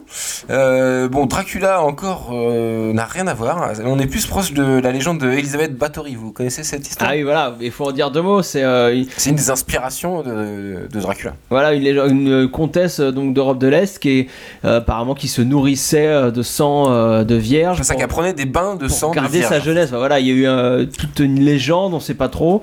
Euh, elle serait morte en murée parce qu'elle est condamnée, tout ça pour avoir tué des jeunes Il y a un film de, de Julie Delpy qui s'appelle La Comtesse que- qui est sur cette histoire euh, que je vous invite à regarder. Que pas Et mal. voilà, et effectivement, parfois dans des adaptations, euh, donc cette légende de, de la de Bathory et la légende de Dracula ont été mêlées. Donc là, c'est ce qui s'est passé dans ce film apparemment. Ouais, c'est ça, parce qu'en fait, il n'y a pas d'histoire de, vampire qui, qui croque les gens. C'est que là, en fait, c'est une vieille et veuve comtesse. Elle découvre qu'avec un bain de. Bon, je vous dis pas comment elle découvre ça, c'est no- c'est totalement improbable, encore une fois, qu'elle se retrouve avec du sang sur elle, mais bon. Euh, elle, elle se rend compte qu'elle rajeunit avec le, le sang des jeunes vierges. Donc, euh, avec son bras, droit, qui est, son bras droit, qui est un chevalier, quoi. Euh, ils vont kidnapper des jeunes vierges et les, en gros les égorger pour qu'elles puissent prendre des douches de sang, cette comtesse. Hmm. L'histoire est assez tragique. On est en fait du point de vue de cette comtesse qui souffre de sa vieillesse et qui souffre de devoir tuer des gens. Et bon, bah, il y a pas de choix quoi. Il faut, faut capturer, faut qu'elle reste jeune pour draguer le, le- le jeune Dobus. qui elle est vraiment euh, amoureuse de lui. Faut buter de la C'est vierge. une sorte de conte. euh, C'est c'est comme un conte en fait. euh, et là, je veux pas vous spoiler la fin, mais c'est assez surprenant. Donc très bon film. Très bon film. Peter Sasdy, Ingrid Pitt dans le rôle de la comtesse. euh, magnifique. Et alors, est-ce que euh, euh, la, la même année, Les Sévices de Dracula, est-ce que c'est aussi un très bon film? Alors, euh, oui, oui, oui, c'est encore la. Hammer. c'est encore la Hammer, mais euh, bon, là, en fait, là, le titre VF est mensonger, parce que le titre VO, c'est Twin of Evil, donc euh, pas du tout Dracula. Euh, 71, réalisé par John Howe, et avec Peter Cushing qui revient, mais Ah pas. bah Ouais. Et, euh, mais qui est pas dans le dès rôle. qu'il y avait un cachet à gratter, Mais il là, il n'est pas dans le rôle de Van Helsing, il est dans, dans un autre rôle. Parce qu'en fait, il accueille, euh, il accueille deux jumelles, donc qui sont deux actrices jumelles, euh, Madeleine et Marie Collison, euh, qui, sont, qui sont en fait des playmates. hein, ils ont été recrutés comme ça. euh, Sympa. le réalisateur, il les a vus dans Playboy, il s'est dit Ah, génial, elle joue dans mon film. Et en fait, elles sont Ça se fascinées. fait deux, trois fois au Elles sont ça. fascinées par le, le conte Karstein, donc une sorte de réinvention du conte Dracula en fait. Et euh, qui bah, me- dirige la région. Et il y a une des deux jumelles qui est amoureuse de lui, qui va se retrouver vampire. Sa sœur va essayer de la sauver. euh. Et, euh, Peter, et hein. Peter Cushing là-dessus, donc euh, le- l'oncle de ces deux, deux jumelles, il est, ça fait c'est un fanatique religieux qui veut brûler des sorcières. Donc en fait dès qu'il dès qu'il voit une, une fille, il- T'as rembuché c'est c'est- c'est exactement ça. Et il joue comme ça en plus. Il, en- il est en, il, il en fait. Il en fait grave des caisses en 71 là, il est, je sais pas ce qu'il prend mais il est pas, pas du tout en forme. Ah, merde. Et ouais donc en cherchant je suis tombé sur cette info sur Playboy et je suis tombé aussi euh, Ah, tu as fait des j'ai découvert qu'en fait c'est une trilogie, la trilogie Karlstein ça s'appelle. Et qui carrément. est, euh, ouais, qui est une sorte de réinvention de Dracula, je vous ai dit, mais qui est une trilogie de, de romans. euh, sur euh, un conte vampire qui, qui sé- sévit sur une région euh, éloignée. Tu nous le conseilles alors? C'est cool. Ensuite, la même année, 71 a été une année folle hein, pour Dracula. Euh, Dracula Oui, and oui. the Castle of Blood. Alors oui, alors là euh, j'ai eu des gros problèmes pour ce film parce qu'en fait euh, le film il y a trois titres différents, euh, voire quatre. Euh, donc j'ai eu du mal à le trouver parce que là c'est Moi j'ai en- Neta Strente Morse del Regano. Voilà, ça c'est le titre euh, italien, le vrai titre Ah bon? Morsa Ah, del ah, Ragno. d'accord. Euh, sinon en français c'est connu sous les fantômes de Hurlevent. Donc euh, autant vous dire que je n'ai. Hurlevent. j'ai eu du mal à trouver. Donc c'est Antonio Margheretti avec Antonia Francesca Francesca et Klaus Kinski qui revient, mais qui cette fois euh, joue pas du tout Dracula, il joue Edgar Poe. Euh, Ouais, rien à voir. Ah oui. Non mais ça n'a rien à voir. Il est l'écrivain. Il est l'écrivain, donc. Il est écrivain et il y a un journaliste qui lui dit euh, ah mais les... donc ça c'est l'histoire. hein, Un journaliste arrive et lui dit Ah, Edgar, t'écris, c'est nul ce que t'écris. J'y crois pas. Edgar euh, il lui dit euh, bah ok, bah dors dans ce château une nuit et si tu t'en sors vivant, euh, là t'as gagné le pari. C'est n'importe quoi. Euh, Il y a des fantômes dans le château donc qui revit des scènes de meurtre et tout ça. Et euh, même le héros tombe amoureux d'un fantôme. Ah oui, joué par Michel Mercier, donc magnifique. Ah bah ouais, Michel Mercier en même temps, elle est pas mal. On peut tomber amoureux de Michel Mercier. Et euh, en fait, c'est hyper chiant, c'est hyper débile parce qu'en fait, les fantômes, c'est des vampires. On va finir ce chapitre hein, euh, scandaleux avec Son of Dracula 1974. Le fils de Dracula. Donc là, c'est euh, Freddy Francis. Tout à fait. Avec Harry Nilsson et Ringo Starr. Attends, Euh, Ringo Starr. Ah, Ringo voilà. Starr, le Ringo Starr. Ringo Starr, Ringo. Starr. Ouais, le batteur des Beatles. Le Beatles. Et, et là, euh, Il bon là, comédien, donc. Qui a fait de très bons En films. fait, euh, Ringo Starr, il a eu une idée de génie. Il s'est dit, je vais faire un comédie musicale avec son pote euh, Harry Nilsson, justement. Euh, oui, c'est je crois que ça. Euh, ils se sont dit, on va faire une comédie musicale Dracula. Ça a cartonné. Et en fait, ça n'a pas, ça n'est pas, ça n'est pas monté, je crois. hein. Toi, tu, tu as lu ça, Sartman Pas du tout. Ah bon, je ne suis pas du tout renseigné sur ce film. Ah J'ai- bon? J'ai juste vu euh, d'un œil. D'accord. C'est tout. Ouais, parce que ça va, ça va mériter que un œil. En fait, ils ont pas réussi à monter la pièce à Broadway, mais ils se sont dit on va faire un film de mecs euh, entre potes euh, complètement défoncés. Et en gros, c'est ça. hein. Donc euh, c'est. euh, Ça se voit. D'après les images j'ai sous les En yeux. fait, il y a un euh, conte euh, qui est vampire, qui veut se faire soigner par un do- le docteur Van Helsing pour qu'il devienne humain. Et là-dessus, il y a euh, Merlin l'Enchanteur, Oui. qui est joué par Ringo. Starr. Donc voilà. Mais Ça va non, mais c'est Merlin. Mais tu en vois le fait, parce Merlin qu'il y a dans. plusieurs temporalités Tu vois dans le le film. Merlin dans le Walt Disney? Oui, c'est le Il est même. pareil. Ouais, ouais, c'est le Il même. est pareil. C'est le Mais même. C'est Ringo, et donc il, autant dire qu'il est en pleine forme. et euh, tout est en carton. euh, Même les chats, même les chats Il y sont. a une histoire assez géniale de, de C'est- Il y a des scènes convention. musicales aussi. hein. de convention internationale de l'occulte où il y, a- il y a plein de gens, euh, des, des, des démons, des, des comme ça, des vampires, des machins qui se regroupent pour parler occulte. Bon alors cette année on fait quoi sur l'occultisme Ouais, c'est. N'importe quoi. Restons dans la blague et l'humour avec ce nouveau chapitre des films de Dracula. On va s'intéresser au Dracula comédie et parodie.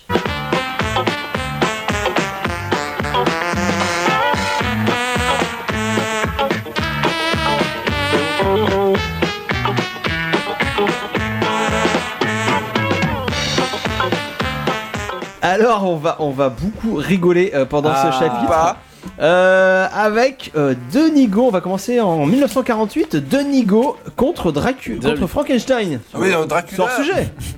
Ouais, en fait, euh, Abbott et Costello mythe Frankenstein en 48. Allez voilà. Donc Abbott et Costello, euh, pour vous les présenter, c'est une sorte de Laurel et Hardy euh, après Laurel et Hardy quoi. En moins bien. Un, Et un- en un moins duo bien. comique, on les appelle. C'est un duo comique, voilà. Et ils ont fait plein plein de films, euh, ils rencontrent plein de trucs et là c'est euh, la version fantastique en fait. Donc ils vont euh, retrouver tous les Universal Monsters. Ouais, les stars dont on parlait l'autre fois, Bella Lugosi, Lon Chaney, tout ça. Lon Chaney, euh, il a- manque juste Boris Karloff pour jouer Frankenstein, là, c'est un autre acteur. Mais bon, c'est pas très grave. Euh, donc, euh, Costello sont livreurs, de, livreurs et là, ils doivent livrer euh, deux cercueils. pas de chance, il y a Frankenstein et Dracula dedans. donc, ils les livrent au musée des horreurs. Et euh, ah, malheureusement, euh, bah, les monstres se réveillent, hein, évidemment. Et euh, en fait, de bah, la- en fait, je dis Frankenstein, mais c'est la C'est créature, la de, créature de Fra- Frankenstein. hein, bien sûr. oui, vous je suis très compris. déçu que t'aies pas rectifié de. de Professeur Frankenstein. Mais oui. Et donc euh, Dracula, il s'est dit bon, moi j'ai avec moi j'ai Frankenstein, il est super fort, mais il est complètement con, donc je vais euh, lui mettre un cerveau. Et donc il choisit le cerveau de Costello en fait, Ah oui, pour essayer de le mettre dans le dans le corps de Frankenstein. Donc c'est ça le, le pitch. Euh, donc c'est euh, c'est un classique de la comédie d'horreur en fait. Et quand je cherchais sur les internets le film, hein, parce que j'ai pas réussi, mon oncle aux États-Unis me- pas pu me l'envoyer. Il y a plein en fait de vidéos de fans qui parlent du film, qui qui l'ont vu. En fait, c'est hyper culte, surtout aux États-Unis. Et c'est vrai que c'est bon. pff, moi j'ai trouvé ça un peu lourd quand même, mais pas très marrant. Mais si, euh, tu vois, qu'ils se forcent des bons gars. Et puis il y a des. C'est cool de voir tous ces persos. Il y a le loup-garou. Et puis il y a même une surprise à la fin. Il y a, l'homme invisible et tout. Il y a Spider-Man, hein Non, il n'y a pas Spider-Man. Et il y a juste Bella Lugosi qui fait bien plaisir, hein, qui reprend son rôle fétiche, puis qui est le vrai méchant de, de l'histoire finalement. euh. Donc euh, à voir hein, si vous aimez les, les films des années 40, un peu comiques, un peu Laurel et Hardy, tout ça. Et Vampira en 1974. Est-ce que c'était drôle aussi? Alors là, non, c'était un peu gênant même. Ah. En fait, là, c'est Clive Donner euh, qui réalise en 74 avec David Niven, donc qui avait joué d'ailleurs dans un Casino Royale, il me semble. euh, David Niven, euh, dans les années 70 aussi. Et Teresa Greve est là, donc c'est euh, le pitch, c'est que ce Dracula est vieux et bah, il a envie de re- re- revivre l'amour avec sa femme Vampira, hein, bien sûr que tout le monde connaît. Oui, oui, tout à fait. Et donc en fait il essaye de, il accueille bon, plein de filles chez lui quoi, dans son château, mais il est vieux. Et hop, il y a le, le sang d'une jeune femme noire qui, qui coule, hein, c'est toujours cette histoire de sang qui coule. Et Vampira est réveillée, mais elle est devenue noire. C'est-à-dire. C'est ça le Non, mais pitch. c'est-à-dire, ouais, on est bloqué. Ah, là. noir. euh, Noire couleur de peau. Oui, non, mais Ah, on a d'accord. compris, mais. Ça n'a aucun sens. Mais du coup, oui, ça n'a aucun sens. Donc ça c'est le, et donc, en fait Dracula va essayer de la faire redevenir blanche. Non, Ouais, sérieux alors là, C'est ça, le je suis film. à deux doigts du hashtag raciste. hein. C'est Moi, ça, je suis à film. deux doigts du, du scandale. Tout ça sous fond de comédie. Oh là là là là. Euh, Mais c'est limite, on est d'accord. ah euh, ouais, ouais, ouais, c'est concernant, on peut, le dire- on peut le dire. Ah, voilà. Bah, tu me, tu Et euh, donc voilà, il va faire venir d'autres filles pour qu'elles redeviennent, je- euh, redeviennent blanches. et, euh, Enfin, c'est. Donc c'est un film raciste donc. Non, c'est pas. enfin, Non, mais attends, mais poursuis. Alors- Attends, il les... pour, pour qu'elle redevienne blanche Pour que Vampira redevienne blanche. Bah, c'est Ah, carrément mais raciste. c'est eh, mais c'est une thématique qu'on va retrouver dans beaucoup de, de, de comédies à la con euh, de l'époque. Euh, Enfin, moi, celles que j'ai vues, elles sont aussi. euh, Franchement, Bah, c'est limite quoi. elles c'est- sont sur des ouais. caricatures de merde. C'est très souvent. Ouais, ça arrive de temps en raciste, temps, mais là, je trouve que ça Mais va là, il y a un mais million de comédies et un million de films comme ça américains, enfin, avec des vieux clichés des années 70 comme ça quoi. Oui, non, Donc mais là, il y a- enchaînons avec justement un- une comédie à la française, monsieur. Ah voilà, oui, bah oui. Ah, Cocorico Dracula, père et fils. Edouard de- D'Edouard Molinaro avec Ah, Christopher. Lee. Ah, et Christopher Lee qui joue Dracula. Ah, bah, c'est c'est- ça change Mais, un peu. mais Bernard Ménez qui joue son fils. Ah, Bernard Ménez. Euh, donc là- non mais là voilà là on parlait gros des, bisou à Bernard. on parlait des comédies moisies euh, racistes euh, nulles gênantes là on y est complètement Euh, c'est raté c'est c'est c'est censé être une comédie d'horreur mais bon c'est pas drôle c'est pas effrayant Euh, non je me suis beaucoup ennuyé devant ce film des gags qui ne fonctionnent pas par peut-être le gag de la poupée gonflable que tu pourrais apprécier Riley toi, du coup c'est ces ustensiles euh, si bah pardon Euh, oui j'ai oublié il y a Gérard Jugnot Euh, Gérard euh, Ah, voilà. euh, qui joue euh, un Mais il chef est dans les Sherlock contre je crois aussi. Voilà, mais là dans ce film-là, il joue un chef, un chef d'équipe dans une usine euh, ultra raciste, euh, ultra euh, un connard quoi.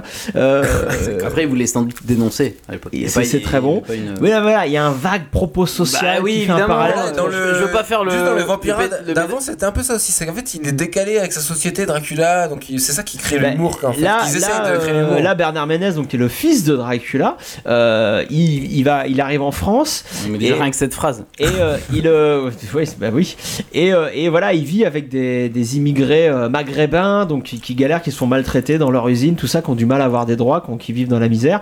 Et lui, il est comme ça, c'est l'immigrant aussi, c'est l'image de l'immigrant qui, qui, en chie un maximum. Euh, mais pff, oui, mais non, mais Mais voilà. parler de portée sociale quand même. Alors, ça, ça s'arrête là parce que c'est vraiment pas exploité. Ah, bah ça vraiment s'arrête là, d'accord, mais. voilà. Mais, euh, mais voilà, donc on passe très très vite. Dracula Fils, c'était moisi. Et il y a aussi en 79 une, une comédie américaine, Le Vampire de ces dames. De, donc euh, le titre original c'est Love at, the at First Bite, réalisation de Stan Dragotti avec George Hamilton, Susan St James. Euh, c'est une parodie donc, mais qui n'est absolument Attention, pas parodie. Pas drôle, ouais, ouais, non, non, c'est pas drôle. t'as mis euh. toutes ces catégories comédie, mais il n'y en a aucun qui est marrant en fait. Bah, euh, pardon, oui, à je peut-être euh, et Costello, Non mais j'ai peut-être un humour de merde, hein, je sais pas, mais voilà, j'ai pas du tout aimé. Euh, je me suis très très emmerdé. C'est celui que j'ai eu le plus de mal à, à voir jusqu'à la fin. Donc on va enchaîner immédiatement avec, Avec Mama euh, Dracula. Non Et là, je sens que ça va être vachement plus drôle. avec Ah les non. Charlots contre Dracula. Ah, bah voilà. Bien sûr. les Charlots qui signé une, Comique euh, formidable 80. extraordinaire qu'on 70. écoutait euh, euh, au au début de ce chapitre. Donc réalisé euh, Les Charlots contre Dracula, réalisé par Jean-Pierre Dezania avec Gérard Philippe et Pelli et Gérard Rinaldi entre autres. hein. Euh, donc oui, les Charlots euh, qui ont fait un milliard de films à cette époque-là, euh, ils enchaînaient, ils enchaînaient. Et donc là, euh, ils s'attaquent au mythe de Dracula. Ils ne respectent absolument pas le mythe, hein, bien sûr, Ah bon? Parce que Dracula dans cette version, il a besoin parce du- qu'il est sensible au saucisson à l'ail mais je crois que c'est vrai ça. Ah oui Dans le bouquin de Eh bah oui. Euh, non, c'est. Par si, c'est contre- de l'ail. Si, C'est pas pas l'ail. euh, Bah j'ai oui, pas, oui. j'ai pas trouvé d'ail, j'ai ramené du saucisson à Mais l'ail. voilà, ça c'est la comédie à la française, tu vois. Ah, Par voilà. contre, Ça c'est l'humour franchouillard. Par contre, Dracula, il a besoin d'une potion pour être un vrai vampire. Ça, c'est moisi, quoi. C'est vraiment moisi, c'est hors sujet. Ah, c'est dommage, ouais. Et là, euh, donc, il va avoir besoin d'une nana pour avoir accès à sa, à sa potion. Et la nana, il se trouve que C'est la euh, copine de- c'est la du- copine d'un du des grand. Charlots. Le scoop de Samy Euh, quoi. et euh, Gérard Jugnot, encore une fois lui, il est toujours là euh, dans les bons coups lui. Euh, Gérard Jugnot, il joue un, un détective privé qui va mettre la main sur cette nana. Euh, donc bref, euh, les Charlots après vont se retrouver en Transylvanie, évidemment, dans le château. Lui, il devient pas l'esclave de Dracula, euh, Jean Junio oui, tout à fait, tout à fait. C'est le Renfield du film. Euh, mais voilà, bah, c'est une succession de gags, hein, surtout de gags. Bah, si on est client des Charlots, je pense qu'on va beaucoup aimer. Mais voilà, mais bien sûr. Moi, il y a le gag de la serpillière qui m'a fait un- beaucoup rire. C'est les Charlots sur le, la fin, ils sont plus que 3 et, Et voilà, ils sont avant un ils étaient moins. 5. Euh, 4 ou 5, ouais. Euh, Il y, a, il y a le gag du téléphone qui est dans le fromage blanc, ça me fait rire aussi. Enfin voilà, il y, a- il y a quelques gags un peu sympas. A le château et tout, c'est- il me semble qu'il y a des décors sympas aussi. euh. Non, bah, alors, euh, c'est non. Mais, euh, mais voilà. Kitsch. L'humour Charlot, si vous êtes client, ça va vous plaire. Ensuite, on peut parler de Mama Dracula, mais Ah. très rapidement. S'il vous plaît. Parce que j'ai trouvé ça aussi nul à chier. Euh, donc Mama Dracula 1980 de Boris Slunzinger avec Louis Fletcher, Maria Schneider. Euh, Il y a un- une histoire de scientifique voilà, qui est invité dans le château Bathory où habite la comtesse Elisabeth Dracula. Donc là encore, Ah oui. on mixe Bathory et Dracula, c'est une très très mauvaise idée. Là, ça s'appelle Elisabeth, nom famille Dracula. C'est ça le- l'idée. Ah non, mais c'est bien vu. Non, non, C'est quand même bien vu. Euh, mais vra- vraiment, c'est vraiment pas terrible. Non, bref, c'est absolument à chier. Euh, faut pas Bah, mélanger. Dis-le, voilà. Et enchaînons alors, Enchaînons, enchaînons avec euh, The Monster Squad de 1987, un film de Fred Decker avec André Gower et Ruby Kiger. Alors c'est coécrit par le normalement très bon Shane Black. Euh, je dis normalement euh, parce que j'ai pas aimé trop non plus. Pourtant l'idée elle est très bonne sur le papier. Euh, c'est les monstres mythiques débarquent dans une banlieue américaine. D'accord. À Le l'époque, monde euh, mythique, c'est Frankenstein Dracula encore. euh, ouais ouais ouais, ouais C'est exactement. la team de- dont on parlait Mais il y a même un homme poisson. C'est complètement ouf. D'accord, ouais, trop bonne idée. Euh, et voilà, et tous, ce gens, tous ces gens-là vont être combattus par des gamins. Des gamins. C'est comme si les Goonies rencontraient Dracula. Ben voilà. Euh, Mais Il aurait fallu faire ça plutôt. avec donc avec un loup-garou, avec une momie, tout ça. Euh, on est même pratiquement assez proche du concept de Buffy finalement, hein, des, des adolescents confrontés à des, des monstres millénaires. Euh, sauf que ce film va avoir exactement les mêmes défauts que, que le film Buffy qui sortira 5 ans plus tard. C'est-à-dire que le- les thèmes, euh, les, les- les- les- même le fantastique, il est pris à la rigolade. Au lieu d'utiliser euh, les thèmes forts véhiculés, véhiculés par ces monstres euh, pour les moderniser par exemple, ben là au contraire ils sont moqués, ils sont transportés dans un univers contemporain sans aucune mise à jour, juste pour se moquer des vieux codes, des, des vieilles, des vieilles fringues, des, vieux, euh, des monstres qui font euh, qui marchent tout doucement, transportés dans les années 80 avec la technologie, tout ça. Donc c'est juste pour se moquer, il n'y a aucun respect. En 95, par contre, on a Dracula mort et heureux de l'être, Clément. Bah oui, non mais enfin j'aurais voulu euh, relancer le truc en annonçant euh, l'arrivée d'un bon film, mais, mais en fait c'est raté. Mel Brooks, euh, bah, qu'on connaît hein, pour ses parodies, pour son sens de l'absurde, euh, voilà, notamment dans Spaceball, euh, qui est la parodie de, de Star Wars, bah là pour le coup, euh, pff, voilà, un peu lourde, tu vois, voilà. C'est Leslie Nielsen. voilà, c'est ce que j'allais dire. Dracula est joué par Leslie Nielsen et donc il se prend les pieds dans le plat littéralement à chaque scène et euh, voilà, tout- toutes les, toutes les tous les trucs sont, dé- sont dégoupillés très vite pour, euh, pour aboutir à une comédie un peu lourde. Et en fait, c'est dommage parce que Mel Brooks en général, il fait des bons films. Et... Il fait un, fond, un bon euh, Frankenstein Donc, Junior. C'est moins bien que y a, autres ah oui, il a fait Frankenstein Junior très qui, drôle. qui est Il y a hyper Sacré drôle, Robin. Sacré Robin des Bois également. Tout à fait. Et, euh, et là, pour le coup, bah, on est un peu en dessous, quoi. Ah, c'est moins bien. Ouais. Alors, euh, Hôtel Transylvanie en 2012, est-ce que euh, par contre c'est bien? Alors, on reste effectivement dans, dans l'hommage, dans l'hommage respectueux, j'ai envie de dire, parce que euh, Jendi Tartakovsky, donc un animateur qui a bossé sur Samurai Jack et The Clone Wars, pour ceux qui, qui connaissent. La première version hein, de Clone Wars. Bah ouais, The Clone Wars euh, version Tartakovsky, oui, la, oui, tout à fait, oui, la première version. Et il se lance dans le, donc dans la, dans le, dans le long métrage avec cette euh, comédie, euh, donc comme je disais, hyper respectueuse des, des, des- des films, des codes des films de vampires et même des codes des films de genre en général. Et intègre à ça donc un humour un peu décalé et surtout, enfin visuellement l'intérêt de ce film, je pense qu'il est surtout dans l'animation parce Oui, qu'il est connu, ça, hein. voilà, pour distordre ses personnages L'animation elle est les- folle. Et les voilà et, Samurai Jack et, The Clone Wars justement les personnages avaient pas des formes très euh, académiques justement pour coller avec une animation très fluide très euh, très speed et puis hyper euh, hyper visuelle. Et pour le coup ce film est bourré de ça. Alors on croise le loup-garou euh, le- tous les monstres de la mer sont là Frankenstein euh, l'homme invisible et, tout.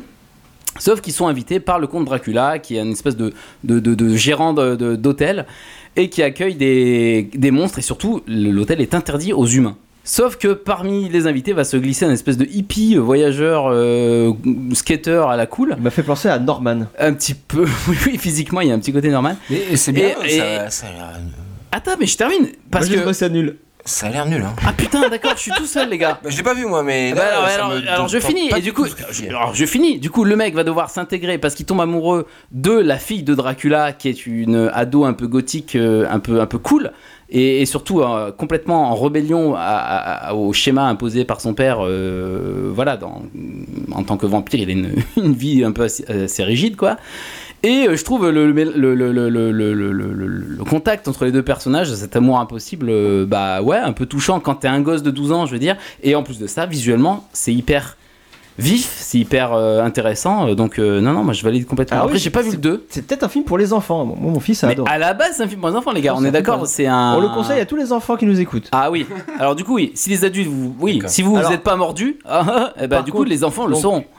Par contre, la suite, hein, Hôtel Transylvanie 2, hein, qui est sorti en 2015, ça on le, on le conseille pas. hein, C'était vraiment. Je l'ai vraiment pas vu, je l'ai pas vu. euh. C'était C'est moins la même équipe. C'était encore moins bien. C'est euh, toujours Tartakovsky. Il y a les mêmes voix, les, les- les voix originales. Donc il y a Adam, Sandler, ouais. qui joue le, Dracula, Andy Samberg qui fait le qui fait Norman, je sais pas comment c'est le nom. euh, et sachez même qu'en 2018, on nous prévoit un tra- Hôtel Transylvanie 3. Donc Bah, vous nous direz, hein, les gars. Oui, mais il faut bien bouffer. Tu l'as dit tout à l'heure. On va enchaîner immédiatement avec une autre catégorie, ça, ça n'arrête pas, c'est génial. Et là, une catégorie qui va faire mal aux yeux et aux oreilles, vous allez saigner. Attention, les blockbusters. So the movies are true. the movies are just a comforting fairy tale compared to the real deal. Bram Stoker, he wrote a good yarn, but the events that he described back in 1897, God, that was just a tiny piece of the mosaic. The real Dracula, see, his origins date back much, much earlier than that.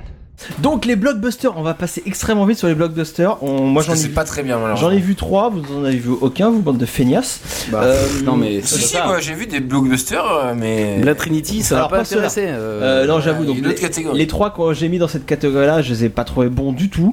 Van Helsing, donc en 2004, réalisé par Stephen Sommer, Sommers, avec Hugh Jackman et Kate Beckinsale. Pourtant, j'avais beaucoup aimé sa momie à, à Van à, pardon, à Sommers.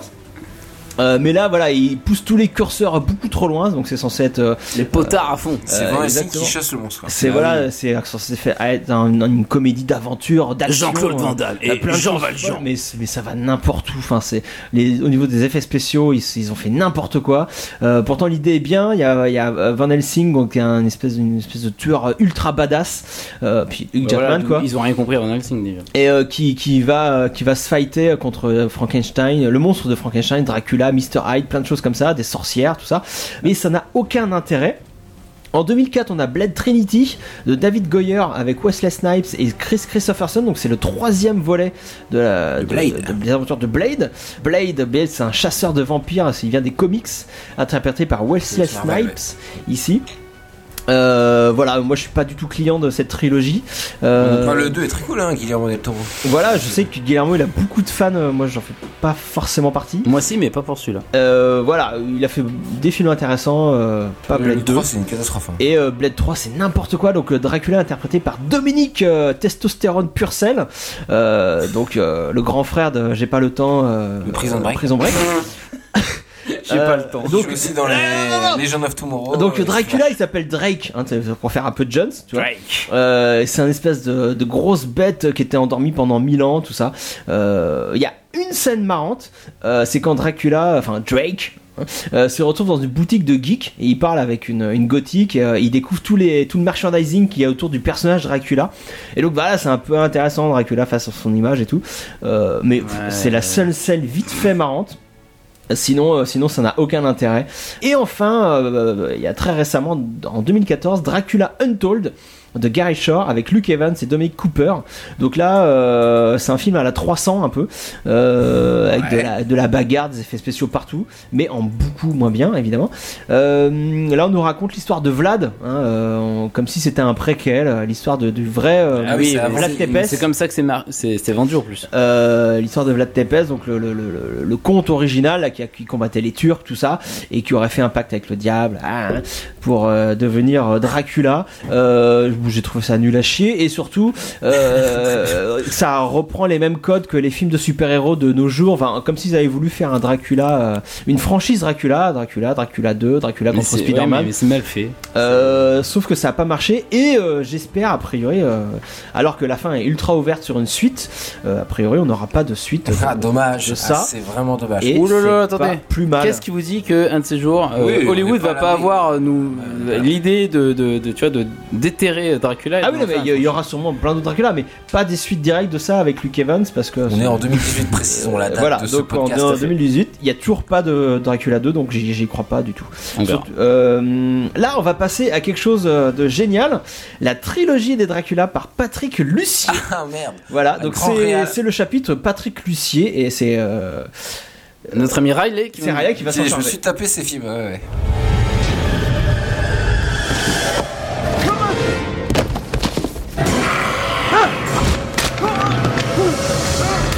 Alors Riley, dis-nous, dis-nous, c'est qui ce Patrick Lucier, Lucier et il a fait trois films de Dracula ouais, en fait, c'est un monteur à la base. euh, il a bossé pour Wes Craven, figurez-vous. Et donc, c'est une trilogie, en fait. euh, il a fait une trilogie sur Dracula, produit par Wes Craven. Et donc, le premier de cette trilogie, c'est Dracula 2000, qui s'appelle en France Dracula 2001, parce qu'il est sorti en 2001. Et D'accord. c'est pas con. C'est avec, euh, donc, réalisé mal, par Patrick. Lucier et avec Gérard Butler dans le rôle de Dracula. Et euh, Christopher Plum- Plummer dans le rôle de euh, Matthew Van Helsing, un descendant. D'accord. euh, de Van Helsing. Euh, Enfin, c'est ce qu'ils nous sont dit au début, hein, parce qu'il y a des twists, hein, c'est une succession de twists. euh, c'est toute la trilogie, ça va être comme ça. Euh, et donc, dans le premier, il y a des cambrioleurs qui volent le cercueil de Dracula dans les sous-sols de la Bah, maison de, peut rapporter de l'argent. de euh, ce descendant d'Abraham- Van Helsing. Donc c'est une très mauvaise idée, hein, évidemment. Euh, donc les cambrioleurs se font massacrer euh, par Dracula qui se réveille, évidemment, dans un cercueil Bah oui. tout, de métal. Et euh, c'est dégueulasse. hein, Pardon, mais c'est c'est atroce. quoi. C'est une succession de. enfin, c'est une sorte de slasher, quoi. Le vampire, il explose tout le monde sauf une des filles du coin parce que bon, ah bah, finalement elle est mignonne. Donc Dracula, il se pose des questions et tout. Oui, mais enfin, les années 2000, c'était la mode des slashers à la Scream, justement. Hein. ouais. Au sortir de Scream, il y a eu toute cette mode avec, bien sûr, Souviens-toi les derniers, les gens urbaines, tout ça, enfin, tout. tout Bah, sachant qu'il est impliqué dans le projet en plus. Voilà, c'est dans la lignée de ces, ces films-là. Donc le 2, Du coup, dans le deuxième, euh, toujours Patrick Lucy aux commandes. euh, donc, il n'y a plus du tout le même casting, parce qu'ils sont, euh, rappelez-vous, ils sont tous morts. Euh, même Dracula, parce qu'ils ont, ils vont changer l'acteur qui fait Dracula. Et maintenant, c'est Stephen Bellington qui va l'incarner. Euh, et donc là, c'est un film avec Jason Scott Lee. Et euh, Roy Schneider. Jason Scott Lee, c'est le petit-fils de Bruce Lee. Ah. Génial. Et euh, Roy Schneider, bah, le chasseur de, de, de requins euh, des dents de la mer. Et donc là, euh, en fait, il y a un groupe d'étudiants euh, qui sont guidés par un professeur handicapé, un professeur de psychologie, euh, tout ça. Euh, en fait, c'est débile, hein, c'est vraiment débile aussi. Euh, pareil, c'est une succession de twists dégueulasses, on comprend rien. Enfin, on comprend rien, ils sont tous massacrés, pareil, les études les uns après les autres. Sauf que là, idée de génie. Il y a euh, un nouveau personnage, c'est euh, le père Uffizi, qui est joué par James Scott Lee, qui est un envoyé du Vatican, tueur de, de vampires en fait. Ah. C'est un prêtre, euh, il a une arbalète, une faucille et tout, il est méga puissant. Et donc il arrive pour sauver la mise à, tous- sorte de- à tous ces jeunes-là. Bon, ça marche pas et ça finit mal en plus. Deuxième film, Ah merde ça s'appelle l'Empire contre-attaque. euh, Ah. Ça finit mal. Et tout ça va être réglé dans l'épisode Exactement. 3. Alors, Dracula ça 3 Avec Legacy. Euh, Dracula 2 Ascension suivi de Dracula 3 Legacy en 2005. Donc c'est toujours le même casting, la même équipe technique, euh, tout est pareil, hein, j'ai vérifié le générique. Sauf euh, Dracula qui cette fois est joué par Rutger Hauer. En fait, Ah, pas mal. dans cette trilogie, il justifie que Dracula des- c'est un peu le docteur, c'est un peu comme Doctor Who, il se Mmh, dès ouais. qu'il boit du sang euh, après être mort parce qu'il meurt plus ou moins à chaque fois. Mais en même temps, Euh, c'est logique par rapport à tout ce qu'on dit depuis tout à l'heure. Dracula est immortel. C'est ça, et donc il a plusieurs visages. Et donc là, euh, c'est 5 ans après les événements du deuxième. Euh, maintenant, le héros du film, clairement, c'est le père Uffizi. Ils ont compris hein, que c'était le prêtre euh, fou qui était le meilleur perso. Et euh, ben, là, je pense- m'attendais à avoir une, une, une grosse bouse hein, comme les deux premiers, mais pas du tout. Euh, c'est un peu nul, mais c'est beaucoup moins nul que- qu'on croit, avec plein de scènes euh, complètement folles. Euh, C'est un peu nul, mais pas si nul. C'est-à-dire que si on veut voir ce film, il enfin, faut se taper les les deux. deux premiers. hein. c'est ça l'histoire. Pour mieux apprécier celui-là. Oui, parce Euh, que en ça plus, fait il y a une remise en question de la foi du héros avec Rock Schneider qui revient du Vatican pour lui dire ah, est-ce que t'es vraiment un vrai prêtre et tout. Il y a des scènes qui vont super loin. Il y a une scène d'orgie dans le château. euh, Le mec qui recherche sa copine dans des corps euh, nus et plein de sang. euh, qui sont tous en train de coucher ensemble et de se mordre et tout. C'est quand même fou. C'est un peu, il y a un esprit Buffy. Et d'ailleurs, même le perso, hein, il.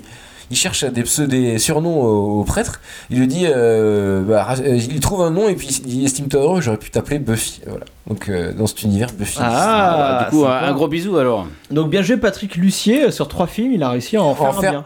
Un, la moitié, en fait, la, ouais, la moitié du, du 3 est vraiment folle, et puis ça finit encore. La il moitié du 3. Je vais pas vous spoiler la fin, parce que la fin est vraiment surprenante, donc c'est Ouais. très, très très cool. On va passer à un autre réalisateur qui s'est bien bien bien frotté Ah, euh, Dracula. Frotter littéralement, on peut le dire. Alors, on peut le dire. Euh, Il y a un réalisateur qui aime beaucoup frotter, qu'on adore ici, hein, beaucoup. Euh, le réalisateur, Ouais. euh, si je vous dis Franco Manera, ça vous parle? Ouais, Pas trop, pas trop. Alors, Mieux si- connu sous le nom de. Si je vous donne son pseudo, Jess Franco. Your spade. Do as I say.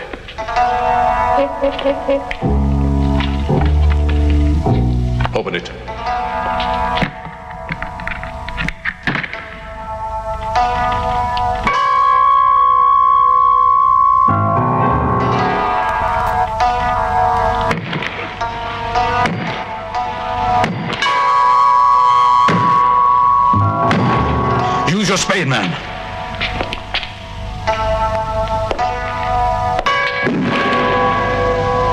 Jésus Franco, Jess Franco pour les intimes, euh, réalisateur incroyable euh, des années 70, enfin de tout le temps. Il a, il a, il a pas arrêté de faire des films tout le temps. Il faisait plusieurs films par années 2000, an hein, à une époque.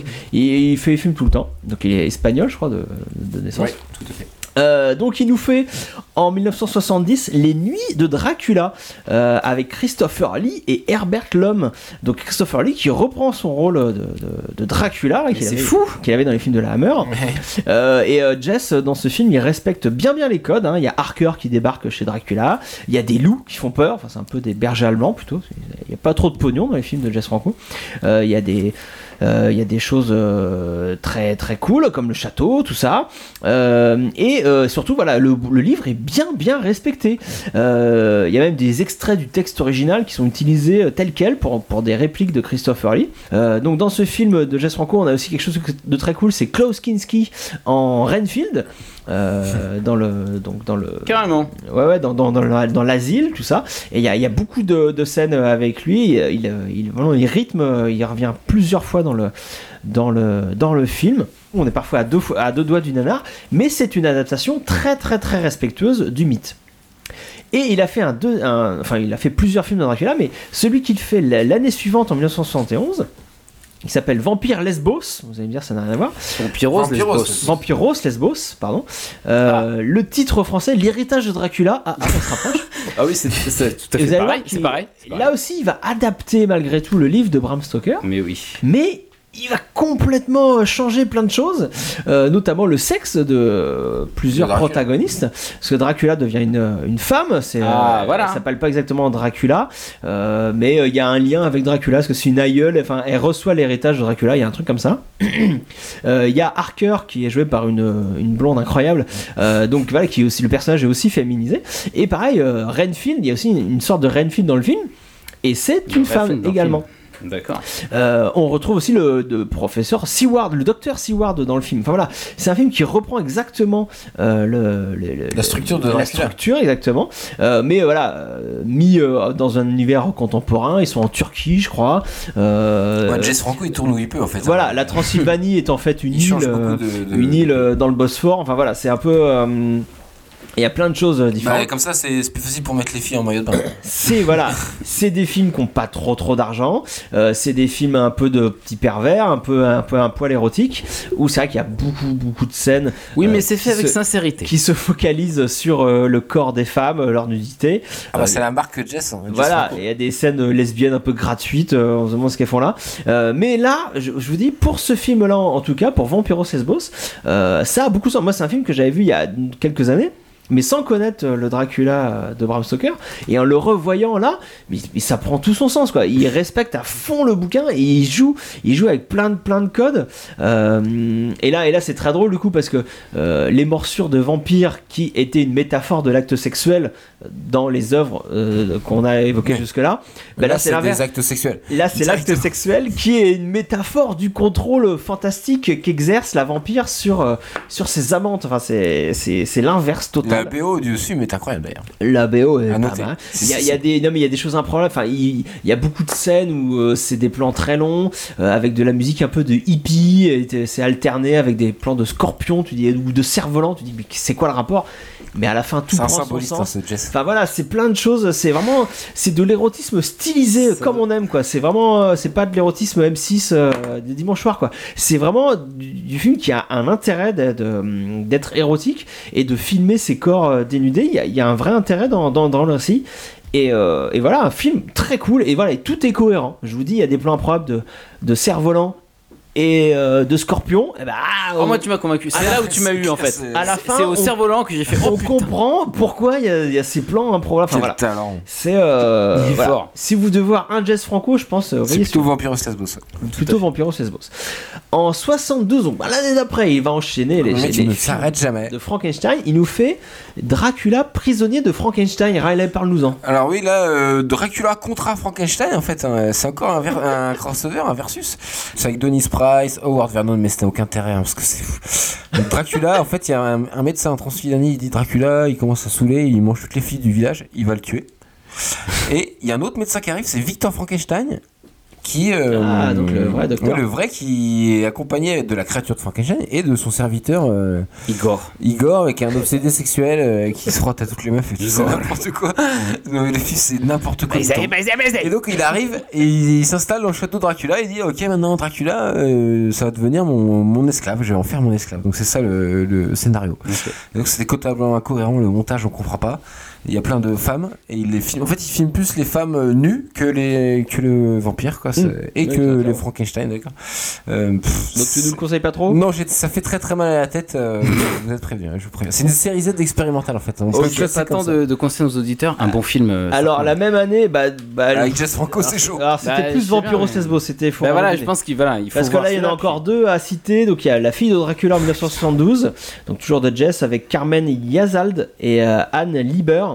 Euh, bah là, c'est un peu euh, comme Vampiros Lesbos, mais en beaucoup moins de fond, quoi. Euh, là, on a clairement une succession de nanas à poil, et, c'est relié entre elles par une vague intrigue policière. Euh, parce que voilà, tous les meurtres perpétrés par Dracula, euh, les mecs pensent que c'est un tueur en série, donc il y a une enquête avec des inspecteurs, tout ça. Euh, non, non, ça n'a, ça n'a pas trop, trop d'intérêt. Parle-nous plutôt en 2002 de Killer Non, Babies non, non, non, non. versus Dracula, son, son dernier film de Dracula, Jess. Non, alors. non, alors ça n'a aucun intérêt non plus. hein. C'est bah, Jess là, il... c'est 2002, donc là il, est sénile hein, le, le réalisateur. il est vraiment au bout du rouleau. Et euh, donc c'est filmé à la TV. Et en fait, il suit euh, le groupe espagnol euh, Killer Barbies. Euh, je sais pas si vous connaissez, c'est un Ah oui, groupe j'ai de rock. Babies, non, c'est Barbies en fait. Ouais, Barbies, Killer Barbies. Euh, donc c'est un groupe de rock euh, espagnol honteux et en fait il, donc il est sur tournée et puis il y a le comte Dracula qui attaque les, les meufs du groupe. Voilà. Ça c'est le scénario. Ok. c'est euh, honteux, les musiques en fait les musiques sont c'est une sorte de clip géant euh, pour euh, pour ce groupe finalement. Euh, enfin géant, ça dure 1h20 quand même. Donc on oublie? Euh, oui, oui, n'en parlons pas. En plus, ils font des plagiats de Nirvana sur la musique. Enfin, c'est dégueulasse. Au secours. a- Merci, Jess. On était dans une mouvance un petit peu sexy hein, avec Jazz Franco. Ben on va aller à fond dedans, euh, dans le sexe. Plongeons dans le sexe avec les Dracula sexy.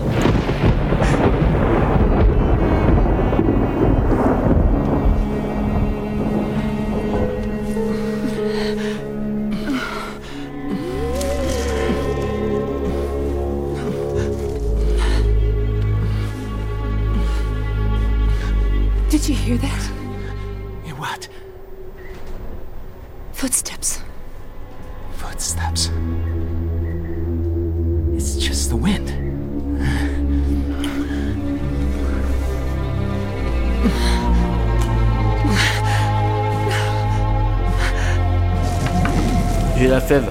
Ah ouais, il a la fève. Rio était au direct, euh, on est en train de manger de la galette, hein, comme des gros connards. J'ai la En, fève. en cette période d'épiphanie, et Clément a chopé la fève. J'ai la fève. Bravo. Euh, tu es notre roi, notre roi des ténèbres. Euh, mais c'est malgré tout Riley qui, Oui, va, alors moi j'ai vu. qui va euh, nous parler du grand sexy. amour du comte grand- Dracula. Non, Putain, j'ai pas El grand amour del Conte Dracula. Et En 74, euh, Javier Aguirre avec Paul Nachi et Rosanna Yanni. Donc Paul Nachi, c'est un spécialiste apparemment de, de la chose. hein. Euh, là, c'est l'histoire de quatre jeunes femmes et d'un autre gars. Bon, ils se réfugient dans un vieux sanatorium parce qu'ils ils ont un accident de charrette et puis il pleut. Et, et évidemment, en fait, dans le sanatorium, il y a un médecin, mais ce médecin, c'est le comte Dracula. hein, Oh, euh, putain. Encore du classique. Et en fait, c'est un prétexte, c'est tout simplement un prétexte et ça multiplie les scènes de sexe euh, lesbiens gratuitement. On sait pas pourquoi. Euh, c'est construit comme un slasher. En fait, chacune des filles, euh, voilà, se fait attaquer euh, et puis de, se devient vampire, quoi. Euh, c'est réalisé par un vieux pervers, en fait, tout simplement. On est, on est dans le plus On peut le dire et il, euh, il met du sang partout sur le corps des femmes. euh, c'est ça le euh, l'intérêt de ce Donc tu film. me le conseilles ou pas? Ah bah, à ton apparemment, avis, oui. à ton euh, avis, ça- je pense qu'il a l'air euh, convaincu, oui. Et, pa- pa- et par-dessus une couche de- d'histoire d'amour, c'est Dracula évidemment. Et il sait pas qu'un vieux pervers, c'est aussi, il tombe amoureux quand même. Il a, C'est il a- aussi il un a romantique. cœur, il a un cœur finalement. Bah oui. Alors, mais heureusement, la même année, il y avait Andy Warhol's Dracula. Heureusement, oui et non. Euh, c'est c'est un peu mieux. C'est avec euh, Udo Kier, Kier, je sais pas comment on prononce. Kier? Udo Kier Comme un breton. dans le rôle de Dracula et c'est avec Paul Morisset, euh, réalisé par Paul Morisset, euh, pardon, qui est un, un des réalisateurs poulains de Andy Warhol. Et donc là, euh, Dracula est malade et il doit se nourrir du sang de jeune vierge, hein, si vous voulez, pour, pour aller mieux. Sauf que bah, c'est la libération sexuelle.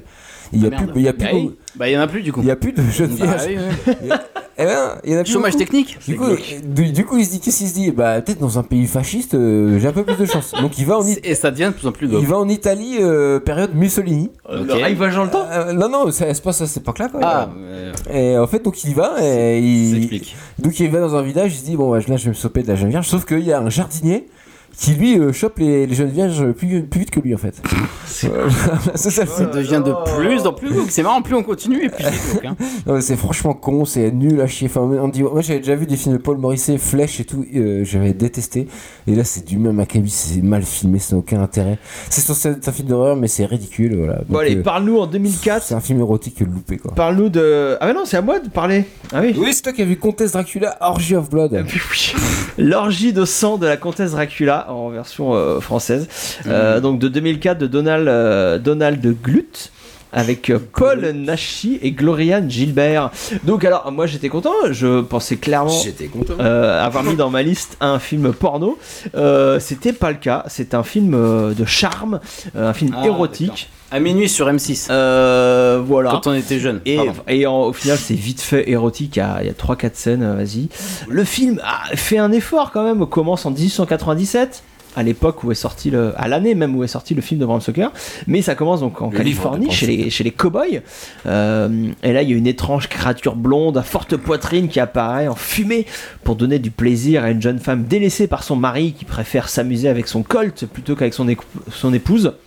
On est quasi dans les codes de Dracula hein, avec des grosses métaphores. quasi les mêmes codes. ouais. des grosses grosses métaphores euh, comme il faut Euh, mais après bon ça devient n'importe quoi on, on vous le, le conseille pas on va finir ce chapitre des films sexy de Dracula avec Dracula ou Dracula 3D en Ah, 2012 de Dario Argento Euh, Ah, le grand Dario. Dario grand, grand réalisateur euh, de, films fantastiques ou de giallo euh, dans les années 70-80 euh, donc dans ce film, il y a Thomas Kretschmann et Martha Gastini. Euh, bon, c'est clairement une série B fauchée. hein. En 2012, euh, Dario, il a, il a pas de budget pour faire ses films. Ça, ça pique les yeux parfois. Il y a, oui, bon, il y a des jolies filles, forte poitrine, tout ça, notamment Asia Argento. Ça fait, il fait tourner sa propre fille euh, dans Bah une oui. scène un peu osée. L'intérêt de ce film, c'est que on- il reprend beaucoup, beaucoup de choses quand même de l'œuvre de Bram Stoker mais il y passe à la moulinette de, de son cerveau dérangé. euh, parce que Dario aussi, il Argento. commence à devenir un peu sénile. Ah oui, puis il a des obsessions. De, il, est- euh, il intègre un, un jardinier tueur en série euh, dans son, dans son Dracula, qui n'a rien à voir. Euh, où il, Si, passe son, te- Il y a un jardinier, tu, voilà. je- euh, il passe son temps à mettre les nanas à poil, ou, ou à un moment donné, il y a une menthe religieuse géante. Enfin voilà, il, il greffe ses trucs à lui dans l'œuvre de Stoker, ce qui fait que c'est une, adap- une adaptation complètement libre et folle euh, du livre, qui peut avoir son intérêt. En tout cas, la démarche est intéressante, mais bon, le film est très souvent tellement dégueulasse que qu'on a du mal à en voir autre chose que- qu'un nanar. Donc, on parle de nanar, allons-y à fond les ballons, en parlant Ça immédiatement. va changer un peu. Voilà, des films fauchés, donc des, les films les, les- qui avaient le moins de budget pour parler de Dracula.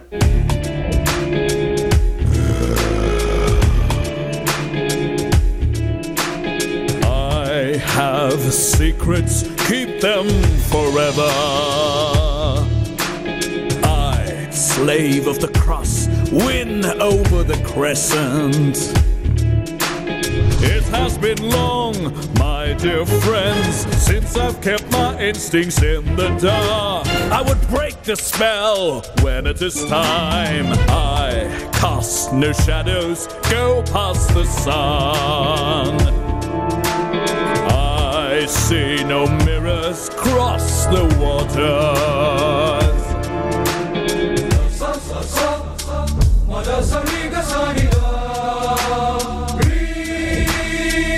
Alors, les films fauchés, je vais vous parler en, euh, en tout premier lieu d'un film de 1969 de Blood of Dracula's Castle d'Al Adamson. Alors moi, Al Adamson, c'est un réalisateur que j'ai découvert grâce à ce euh, dossier sur les films de Dracula, un réalisateur complètement fou américain euh, qui faisait des films dans les années 60, des films totalement indépendants dans un petit studio. Et il faisait euh, des films comme ça, euh, fantastiques, avec euh, trois bouts de ficelle. Donc dans son film, on retrouve John Carradine et Paula Raymond. C'est en gros, c'est une, série Z, mais, mais, mais très cool. C'est super rythmé, ça sent bon les années 70 là. Il y a des choses assez improbables. Il y a une séance de photos au Marineland. Au au début, on se dit, tiens, c'est pas du tout un film de Dracula. Mais si, parce que le photographe, il reçoit un télégramme comme quoi il a hérité d'un château. Donc on retrouve des, des codes du, du film de, de- de Dracula. Il y a, et donc il y a ce vieux château, il y a des jeunes femmes séquestrées dans ce château. Est-ce qu'on est qu'on frôle pas le foutage de gueule, pardon? Et ben, non, ce que je vous l'ai dit, c'est une série Z. C'est une série Ah, Z. c'est- ah, c'est décomplexé. Tout à voilà, fait, il y a voilà, c'est ça. musique, c'est rythmé. Et, euh, et c'est son style à, à la Damson. Enfin, c'est, il a vraiment, il avait vraiment pas de moyens, mais il était en totale indépendance. Indépendance. Et, euh, il est- Et il mettait, il était aussi complètement euh, pas du tout pudique. Euh, il mettait dans ses films euh, des, des ingrédients qui marchent toujours. Il y avait de la violence, des nanas dénudées, des histoires sans queue ni tête, mais on, avec beaucoup de rythme, on s'emmerde jamais. Et, euh, et donc c'est une tentative assez sympa quand même ce film, donc Blood of Dracula's Castle, une tentative assez sympa de, de- de moderniser le, le thème du vampire. Par exemple, ils essayent de, de prendre le sang avec des machines plutôt qu'avec des dents. Voilà. Euh, Ils sont civilisés. c'est pas un grand film, hein, mais c'est quand même assez malsain pour retenir votre attention euh, euh, Bah. si vous êtes fan du genre. Dans Google Images, c'est des meufs en bikini attachées. Mais voilà, ça peut vous, c'est c'est aiguiller. euh, c'est voilà. exactement ça. Elles sont dans la cave du château. Euh, donc c'est encore mieux. En 2006, on a Dracula's Curse. Euh, là, je vais aller trade parce que c'était vraiment nul. De Lee Scott avec Thomas Donnet, Elizabeth Swenson. Donc ça, c'est un nanar des années 2000. Euh, L'image est à chier. Euh, L'histoire, c'est très compliqué de suivre. Des histoires de chasseurs de vampires. Il y a une comtesse Bathory, il y a un Jacob Van Helsing, il y a une guerre des clans de vampires. Euh, C'est la mode Underworld aussi. Ouais, il y a des vampires lesbiennes aussi, mais qui n'ont aucun Ah, C'est la intérêt. mode Jazz Franco. Le film est globalement très chiant. Un pionnier finalement. Euh, donc on le vous Bah, conseille le pas. Joss Whedon de. Et c'est plus, c'est plus, justement, c'est plus un film de vampire slayer, hein, de tueur de vampires, plutôt qu'un film de Dracula. En 2012, on a Saint Dracula 3D.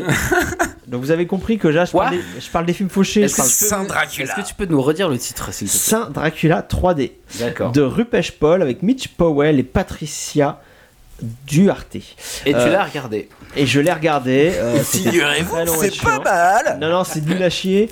Euh, oui, bah oui, alors, le, le film est fauché, ça se voit, c'est très moche. Euh, et puis, euh, c'est très mystique. En fait, Dracula, il vient faire chier des bonnes sœurs parce qu'il y a, il y a la descendante de son premier amour, je sais pas quoi, qui veut devenir bonne sœur. Donc, il met à l'épreuve ses bonnes sœurs, la foi de ses bonnes sœurs, en leur proposant du sexe. Euh, mais elles se laissent pas faire. Euh, mais bon, c'est nul, c'est très très nul. Il y a un- et voilà, il y a un moine, il y a un moine qui, qui essaye de combattre ça, qui jette des sorts et tout pour combattre Dracula au milieu de ça. Ça n'a aucun intérêt. Le seul tout petit intérêt, c'est l'énorme poitrine de l'actrice principale. Oh, non, alors là, Et encore- Hashtag balance ton porc. Voilà. Et une scène, une scène comédie ton musicale. Startman. Une, Balance ton startman. une scène de comédie musicale, mais voilà, mais bon, c'est assez improbable. Euh, très chorégraphié et tout, avec un ballet et tout. Euh, Ça fait souvent euh, comédie musicale et Dracula. hein, ouais, mais voilà. C'est assez récurrent quand même. Mais on est dans la même imagerie depuis le début en fait. Il y a, rien si- de nouveau là, il voilà. y a rien de. Sauf si vous êtes un gros fan de Gougout ou de Broadway, euh, ce, ce film, il faut absolument pas le regarder. Et on termine avec Dracula The Impaler, un, un autre film très fauché de Dracula. Là aussi une référence évidente à En l'histoire. 2013, euh. Euh, donc c'est euh, un film de Derek Hockenbrough, mais sans aucun intérêt, avec Diane Angelsen. Est-ce que c'est son vrai nom, déjà J'en sais rien, j'ai pas vu. Ouais, c'est- c'est Je pense que non. Non mais là, Sartman, il, il a vu que des mauvais films, et là c'était la même chose. Euh, Bah, c'est des films fauchés en même Et temps. Ouais, du c'est coup, des on va en parler aux gens qui écoutent encore. Et si vous Dracula êtes The encore là, bisou. donc euh, bah, c'est des lycéens qui ont 30 ans quoi. hein, c'est un slasher euh, de merde. Il, en fait, il y en a un d'eux qui rêve du château de Dracula, et donc ils y vont. hein, euh, ils prennent l'avion avec ses potes et ils y vont. Et puis en fait ils se font massacrer là-bas, sauf qu'il y a un. Il y a un pan de mur ils disent que c'est le château et tout. Enfin, c'est aucun intérêt. C'est sanglant. euh, C'est sanglant, mais ça sert à, rien. Je le déconseille vivement. Donc on passe à la suite. Oui. Bah oui. On passe à la suite. On parle de bons films s'il vous plaît. Avec le tour du monde de Dracula. Ah bah ça sent bon. En nuestros dos anteriores encuentros estabas hipnotizada. Y seguramente no me recuerdas. Soy el conde Drácula. Mírame a los ojos. Así será todo más fácil. Pronto serás un espectro como yo. Y ningún espejo devolverá tu imagen.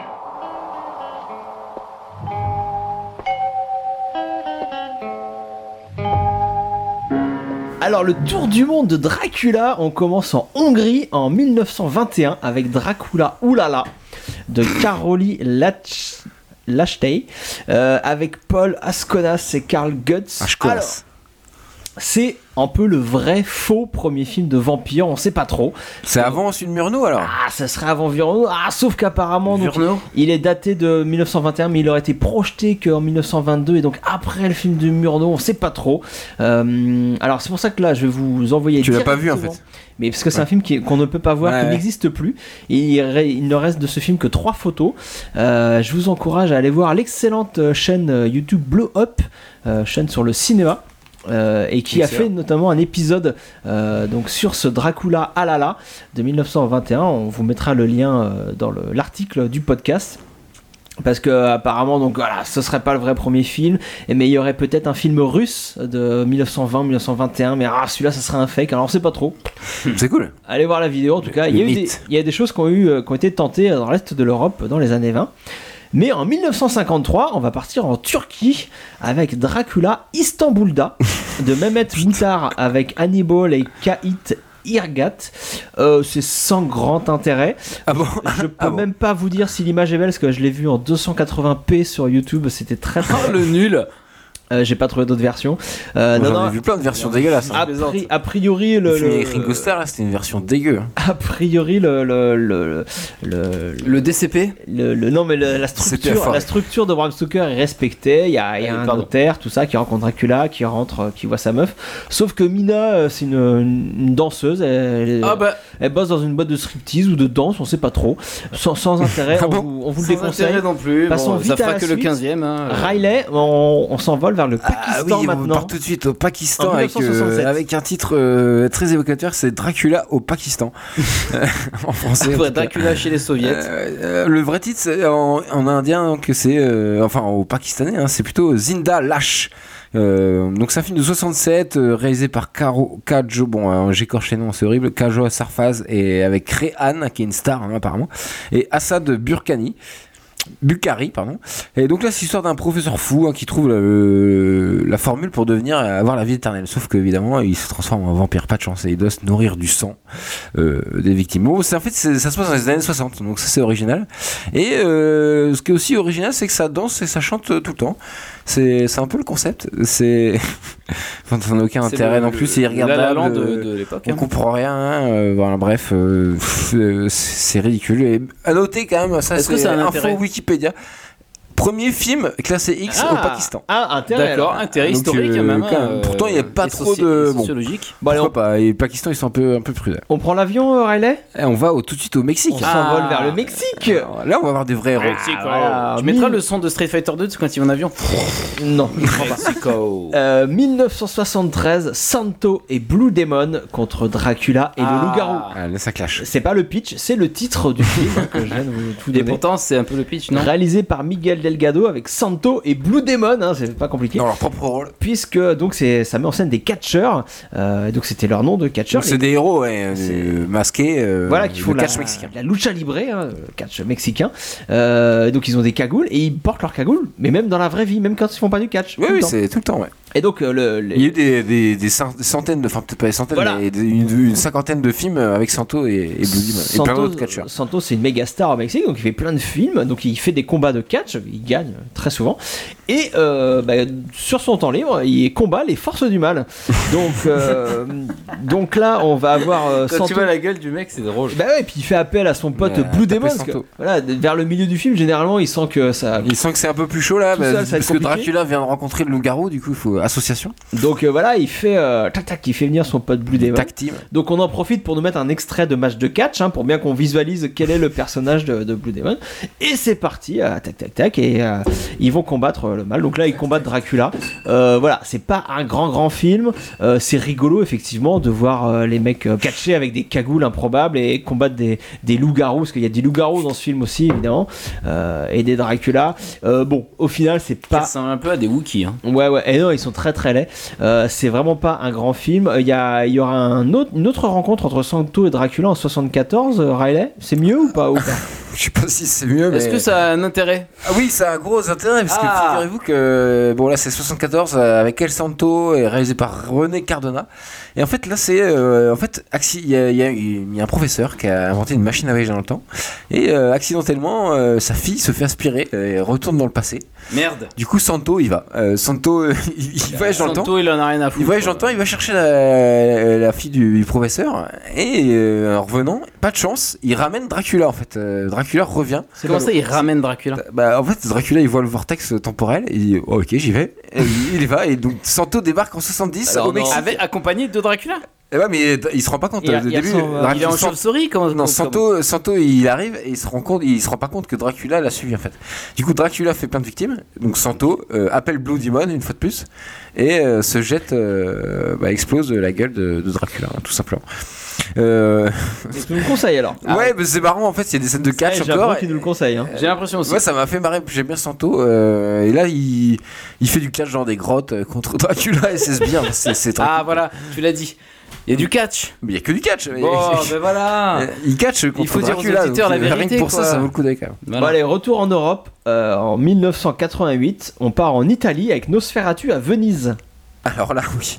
Euh, Nosferatu à Venise, en fait, c'est une sorte de projet raté euh, de suite du Nosferatu de Werner, Werner Herzog, donc on en parlait au tout début du podcast. Euh, c'est avec Klaus Ah Kinski, ouais, Kloczynski. qui reprend son rôle de Nosferatu vampire. Bon là, on dit jamais que c'est Dracula, mais c'est sous-entendu en gros. hein, et et, c'est ultra kitsch, c'est idiot, c'est horrible. Ça n'a aucun sens. Euh, en fait, là, il y, a, un en fait, il y a un vampirologue hein, qui n'est pas Van Helsing, mais bon, euh, ça pourrait être lui.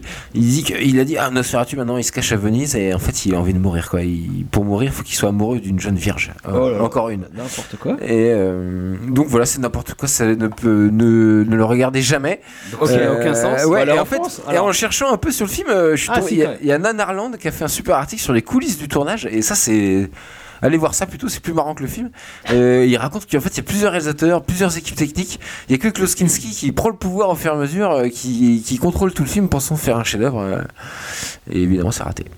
C'est raté. Alors on part immédiatement en France en 2002. Hop, on traverse les Alpes, hop, hop, hop, avec la fiancée de Dracula de Jean Rollin, donc en 2002. Et euh, non, non, le film est, est nul à chier. On peut noter juste la présence de Brigitte Lahaye et de Ah. Annette de Premier Baiser. Ah oui. Bah, Ah deux, on leur fait des gros bisous. Euh, voilà, mais le film n'a ni queue ni tête. euh, C'est une- vraiment une série Z. Jean Rollin en général, c'est chaud. mais moche. Ah, Après, il a fait C'est le geste franco-français ou est-ce que c'est une Dans les années étiquette 70, il y avait des choses à. Ouais, ouais, c'est le premier film, vite fait. Euh, là, là, là c'est très vilain, ça n'a ni queue ni tête, aucun intérêt. Alors que. Ah, ben non, en fait, non. Euh, le dernier film En fait, c'est génial. n'est pas euh, mieux. Euh, là, on s'envole vers l'Inde. Ah. Euh, Dracula, euh, Dracula 2012, donc ça s'appelle Dracula 2012, sorti en 2013. Et euh, bah, c'est la version Bollywood de Dracula. C'est réalisé par Vinayan avec euh, Tilakan et Shraddha Das. Euh, donc bah voilà, c'est du Bollywood à fond. Il y a des chansons, euh, il y a des, euh, des séquences donc musicales, beaucoup avec de la techno assez improbable. Par contre, c'est superbement chorégraphié. Les séquences d'action et les effets spéciaux sont eux très très vulgaires. On a des comédiens en freestyle. voilà, ça a son charme, hein, le cinéma de Bollywood.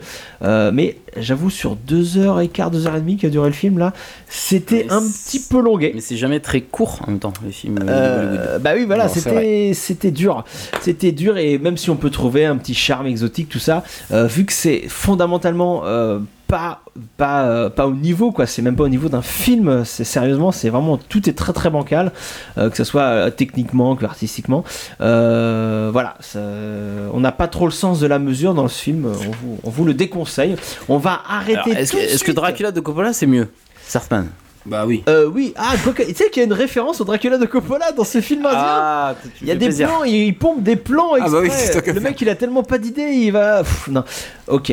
Alors, on va, on va finir avec euh, les films Mosvey, avec une catégorie, Presque fini. une, sac- une catégorie géniale qui va être les films les plus pourris. D'accord. Il y en a deux, c'est c'est des pépites. Attention, c'est maintenant. There's ghosts somewhere. They smirk and drool. I know it's square. I should stay cool. I'm afraid it's dumb, but my blood runs cold. And I want some big man for a lady's hand to hold. I'm scared, I swear, to be alone. Riley, Tendre Dracula. Qu'est-ce que c'est que ce Alors truc je l'ai vu, euh, Thunder Dracula ou La Grande Trouille, hein, parce qu'il est ressorti euh, sous le titre de La Grande Trouille, on ne sait pas pourquoi. Euh, donc 74, réalisé par Pierre Grunstein, avec Peter Cushing, euh, le comeback. Et euh, qui joue, qui Et va Miu jouer Miu- une sorte Miu de Miu Dracula. Ouais, Bernard Ménez et Miu Miu, donc euh, je vous raconte pas le bah, truc. quand même. Et donc c'est l'histoire de deux scénaristes et il y a deux actrices qui euh, en fait sont embauchées par un producteur pour euh, aller voir le, un, un vieil acteur euh, donc qui est Peter Cushing qui habite dans un vieux château et on se demande si euh, euh, le vampire enfin le l'acteur ne serait pas un vrai vampire donc c'est atroce hein, ne voyez jamais ce film Non, non, mais ça fait. C'est un vrai semblable. bah oui, Alors, c'est voilà, dernier. Le dernier Oh film qu'on doit là. pas voir, c'est lequel, Riley Euh, Vas-y, juste Tendre Dracula, si vous, vous avez envie de voir Dracula qui met une fessée à Miu Miu, euh, allez-y. Euh, suite, le, le pire, encore pire, euh, Non, non, Dracula Ah, voilà, c'est à le pire. Kuran Kumar. C'est le pire, on n'aura pas pire ce soir. on, on atteint le fond. C'est un film indien de 99 D'accord. et donc c'est de réalisé par Burshan Lal et Ryoti Rana. Bon. D'accord, non, mais oui, oui, oui. Euh, ils je n'ai euh, pas, n'arrive à les dire, pardon. C'est pas grave. Euh, alors bah là j'ai pas compris, je vous cache pas que c'était en, en indie non sous-titré sur YouTube, mais il est sur YouTube. Euh, Bah, euh, un bon euh, moment. Voilà. Alex et Willow euh, regardent du Bollywood sans sous-titres, hein, ça la dérange pas. voilà, donc euh, bon, bah, j'ai j'ai pas essayé de chercher plus loin. hein, c'est vraiment irregardable. C'est une sérisade euh, euh, bollywoodienne de- totalement kitsch. Ils ont le générique, il est- le générique du début. Ils ont ils ont mis l'affiche des Evil Dead 2, ouais. Et ils ont ils ont enlevé les noms de Sam Raimi et tout. Non. Et là, ils mettent leur, leur nom à eux, quoi, avec un menu un déroulant dégueulasse. Ça, c'est le début Ça, du c'est film. un truc classique. Ouais, c'est les- chaud. bah, les- c'est- les Indiens ils font ça souvent. Mais c'est- mais là, mais ils ont piqué des... Là ils ont pas piqué de plan. euh, c'est juste que ça se passe dans une villa. euh, voilà, c'est la villa de Dracula. Allez. à voir dans un état euh, second. Second. voilà. Ouais. Entre potes. Alors, vous l'avez mérité. Vous êtes euh, resté euh, à notre écoute jusqu'à la fin de ce podcast. Vous avez mérité la meilleure rubrique, le meilleur chapitre de ce dossier Dracula au cinéma. Les pépites méconnues. How dare you! How dare you destroy my photographer! You idiot! Did I kill some of your people, Murnau? I can't remember. You, you will have no close-ups, none whatsoever. How dare you speak to me that way? I have shots! I am the director! Et on va commencer. Donc ça, c'est les pépites. Enfin, ça, ça c'est des bons films. hein. C'est même des très bons films qu'on a découverts, qu'on connaissait pas forcément, euh, grâce à ce. On connaissait pas du tout. ouais. à ce, à ce dossier. On a découvert des tout petits films euh, sur Dracula, mais qui méritent carrément le détour. Riley, tu commences avec Evil of Dracula. Oui, euh, ou Bloodsucking Rose, qui est un film japonais euh, sorti en 74 euh, que je connaissais pas. Bon alors là, c'est pas non plus le chef-d'œuvre de, de- de la- du siècle, mais il y a un truc en plus, il y a un, je sais pas, un état d'esprit en plus dans ce film qui fait que ça m'a plu. Donc c'est réalisé par Michio Yamamoto avec Toshio Kurosawa et Kuni Tanaka. C'est euh, en fait l'histoire d'un prof qui arrive dans un lycée de jeunes filles euh, qui sont des vampires, hein, bien sûr. Évidemment. Euh, ouais. Euh, et en fait, je, je, je savais pas, donc en cherchant, je découvre que c'était le troisième film d'une trilogie sur le vampirisme que le réel a fait dans les années 70. Et euh, bon, ça n'a rien à voir avec Dracula. hein, en fait, hein. ça c'est le titre euh, international. Ah, donc Ils veulent on Dracula. dossier en fait, peut-être. Bah ouais, enfin c'est Dracula dans le titre, mais c'est tout. Dans le titre anglais en plus, hein, c'est vraiment pour vendre à l'international, c'est du pur marketing. Euh, donc les images sont super, c'est hyper esthétique, c'est hyper gore, hyper sexy en même temps.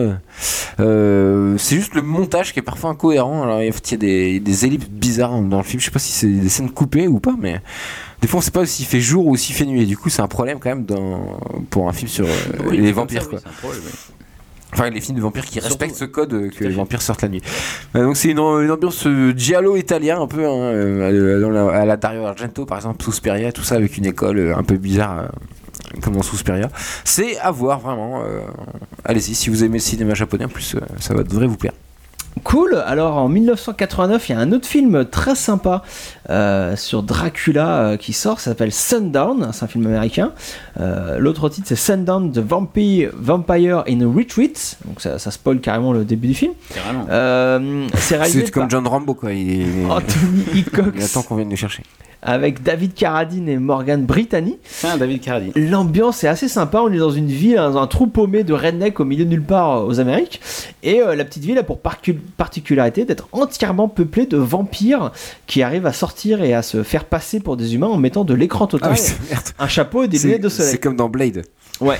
Alors, sauf que là, on est sur la, la, la comédie. Mais oui. Euh, et c'est assez sympa. C'est de la comédie gentille, un peu d'horreur. On, est dans- on est dans une ambiance un peu des Gremlins, quoi. Vous savez, Il y a, y a- y a des morts, il y a des gens qui se font tuer par des monstres et tout.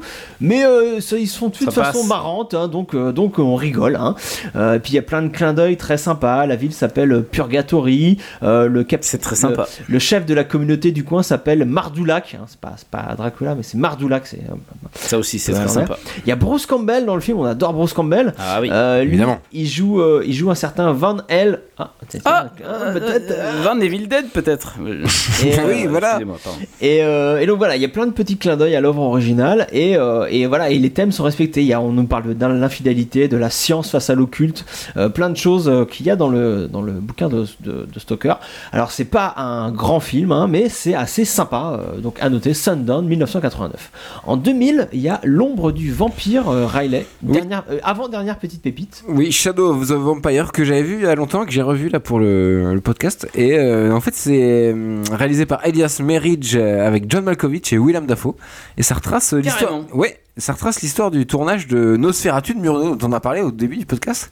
Le premier film de vampire, hein, ou pas, hein, comme on le disait.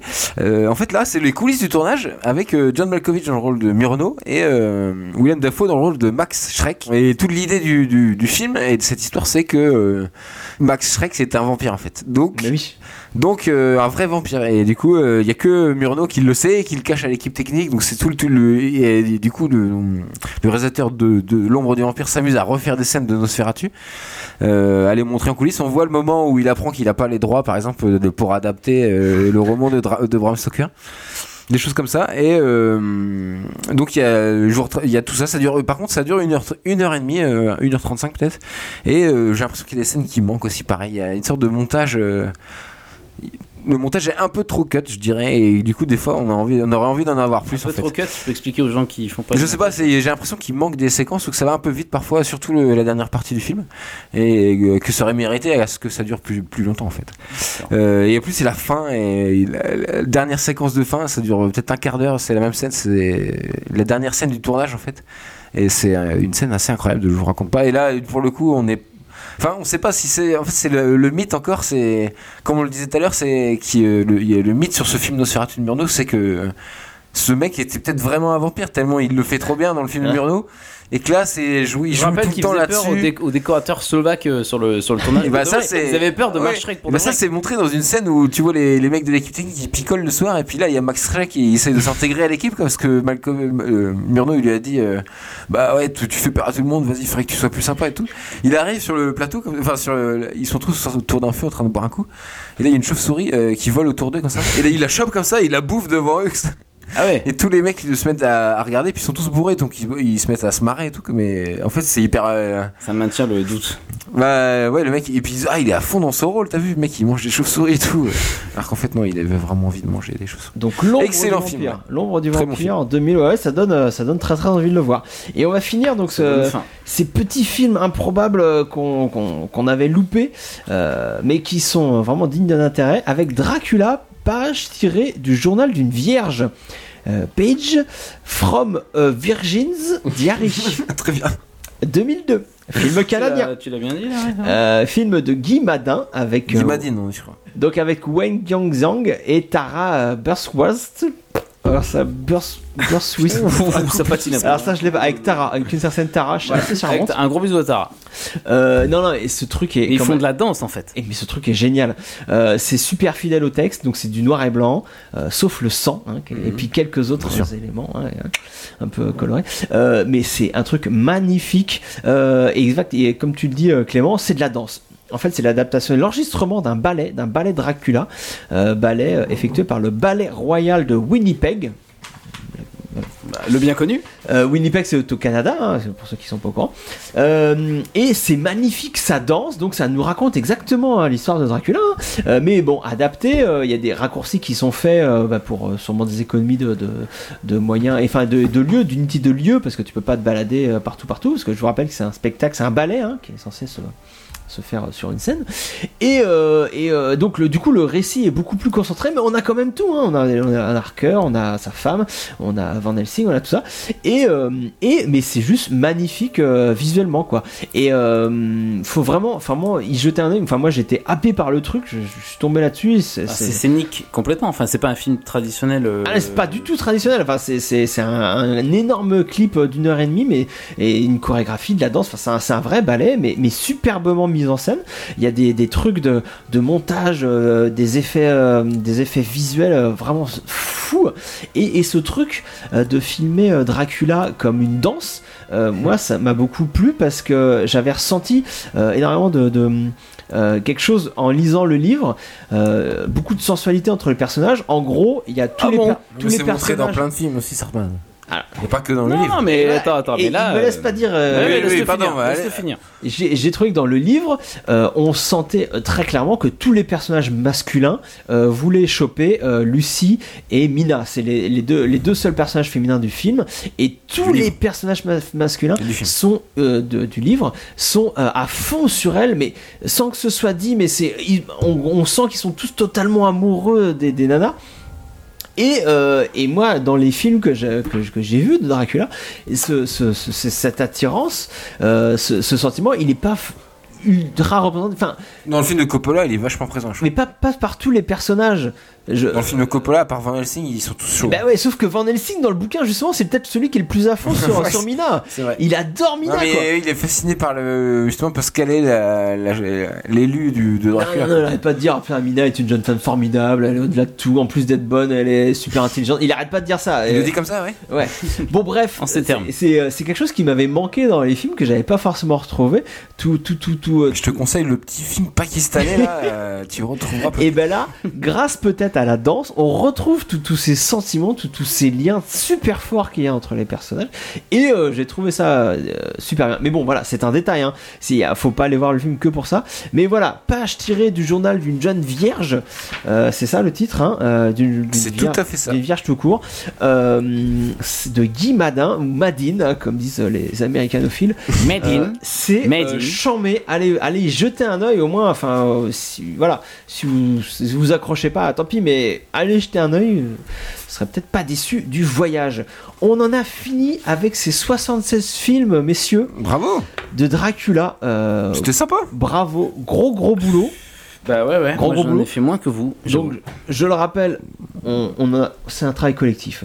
On, a On tous- est arrivé au bout de. les 76, on les a vus 76. ensemble. C'est 79 ou 76 76, euh, Ok. voilà. Ça suffit. Euh, mais voilà, sachez que si jamais un film qui rentre dans notre protocole, donc un film de cinéma, euh, Voilà. euh, qui met en scène ou qui parle de Dracula, si on n'en a pas parlé dans ce dossier, envoyez-le nous et on se fera un plaisir de l'ajouter à ce dossier incroyable.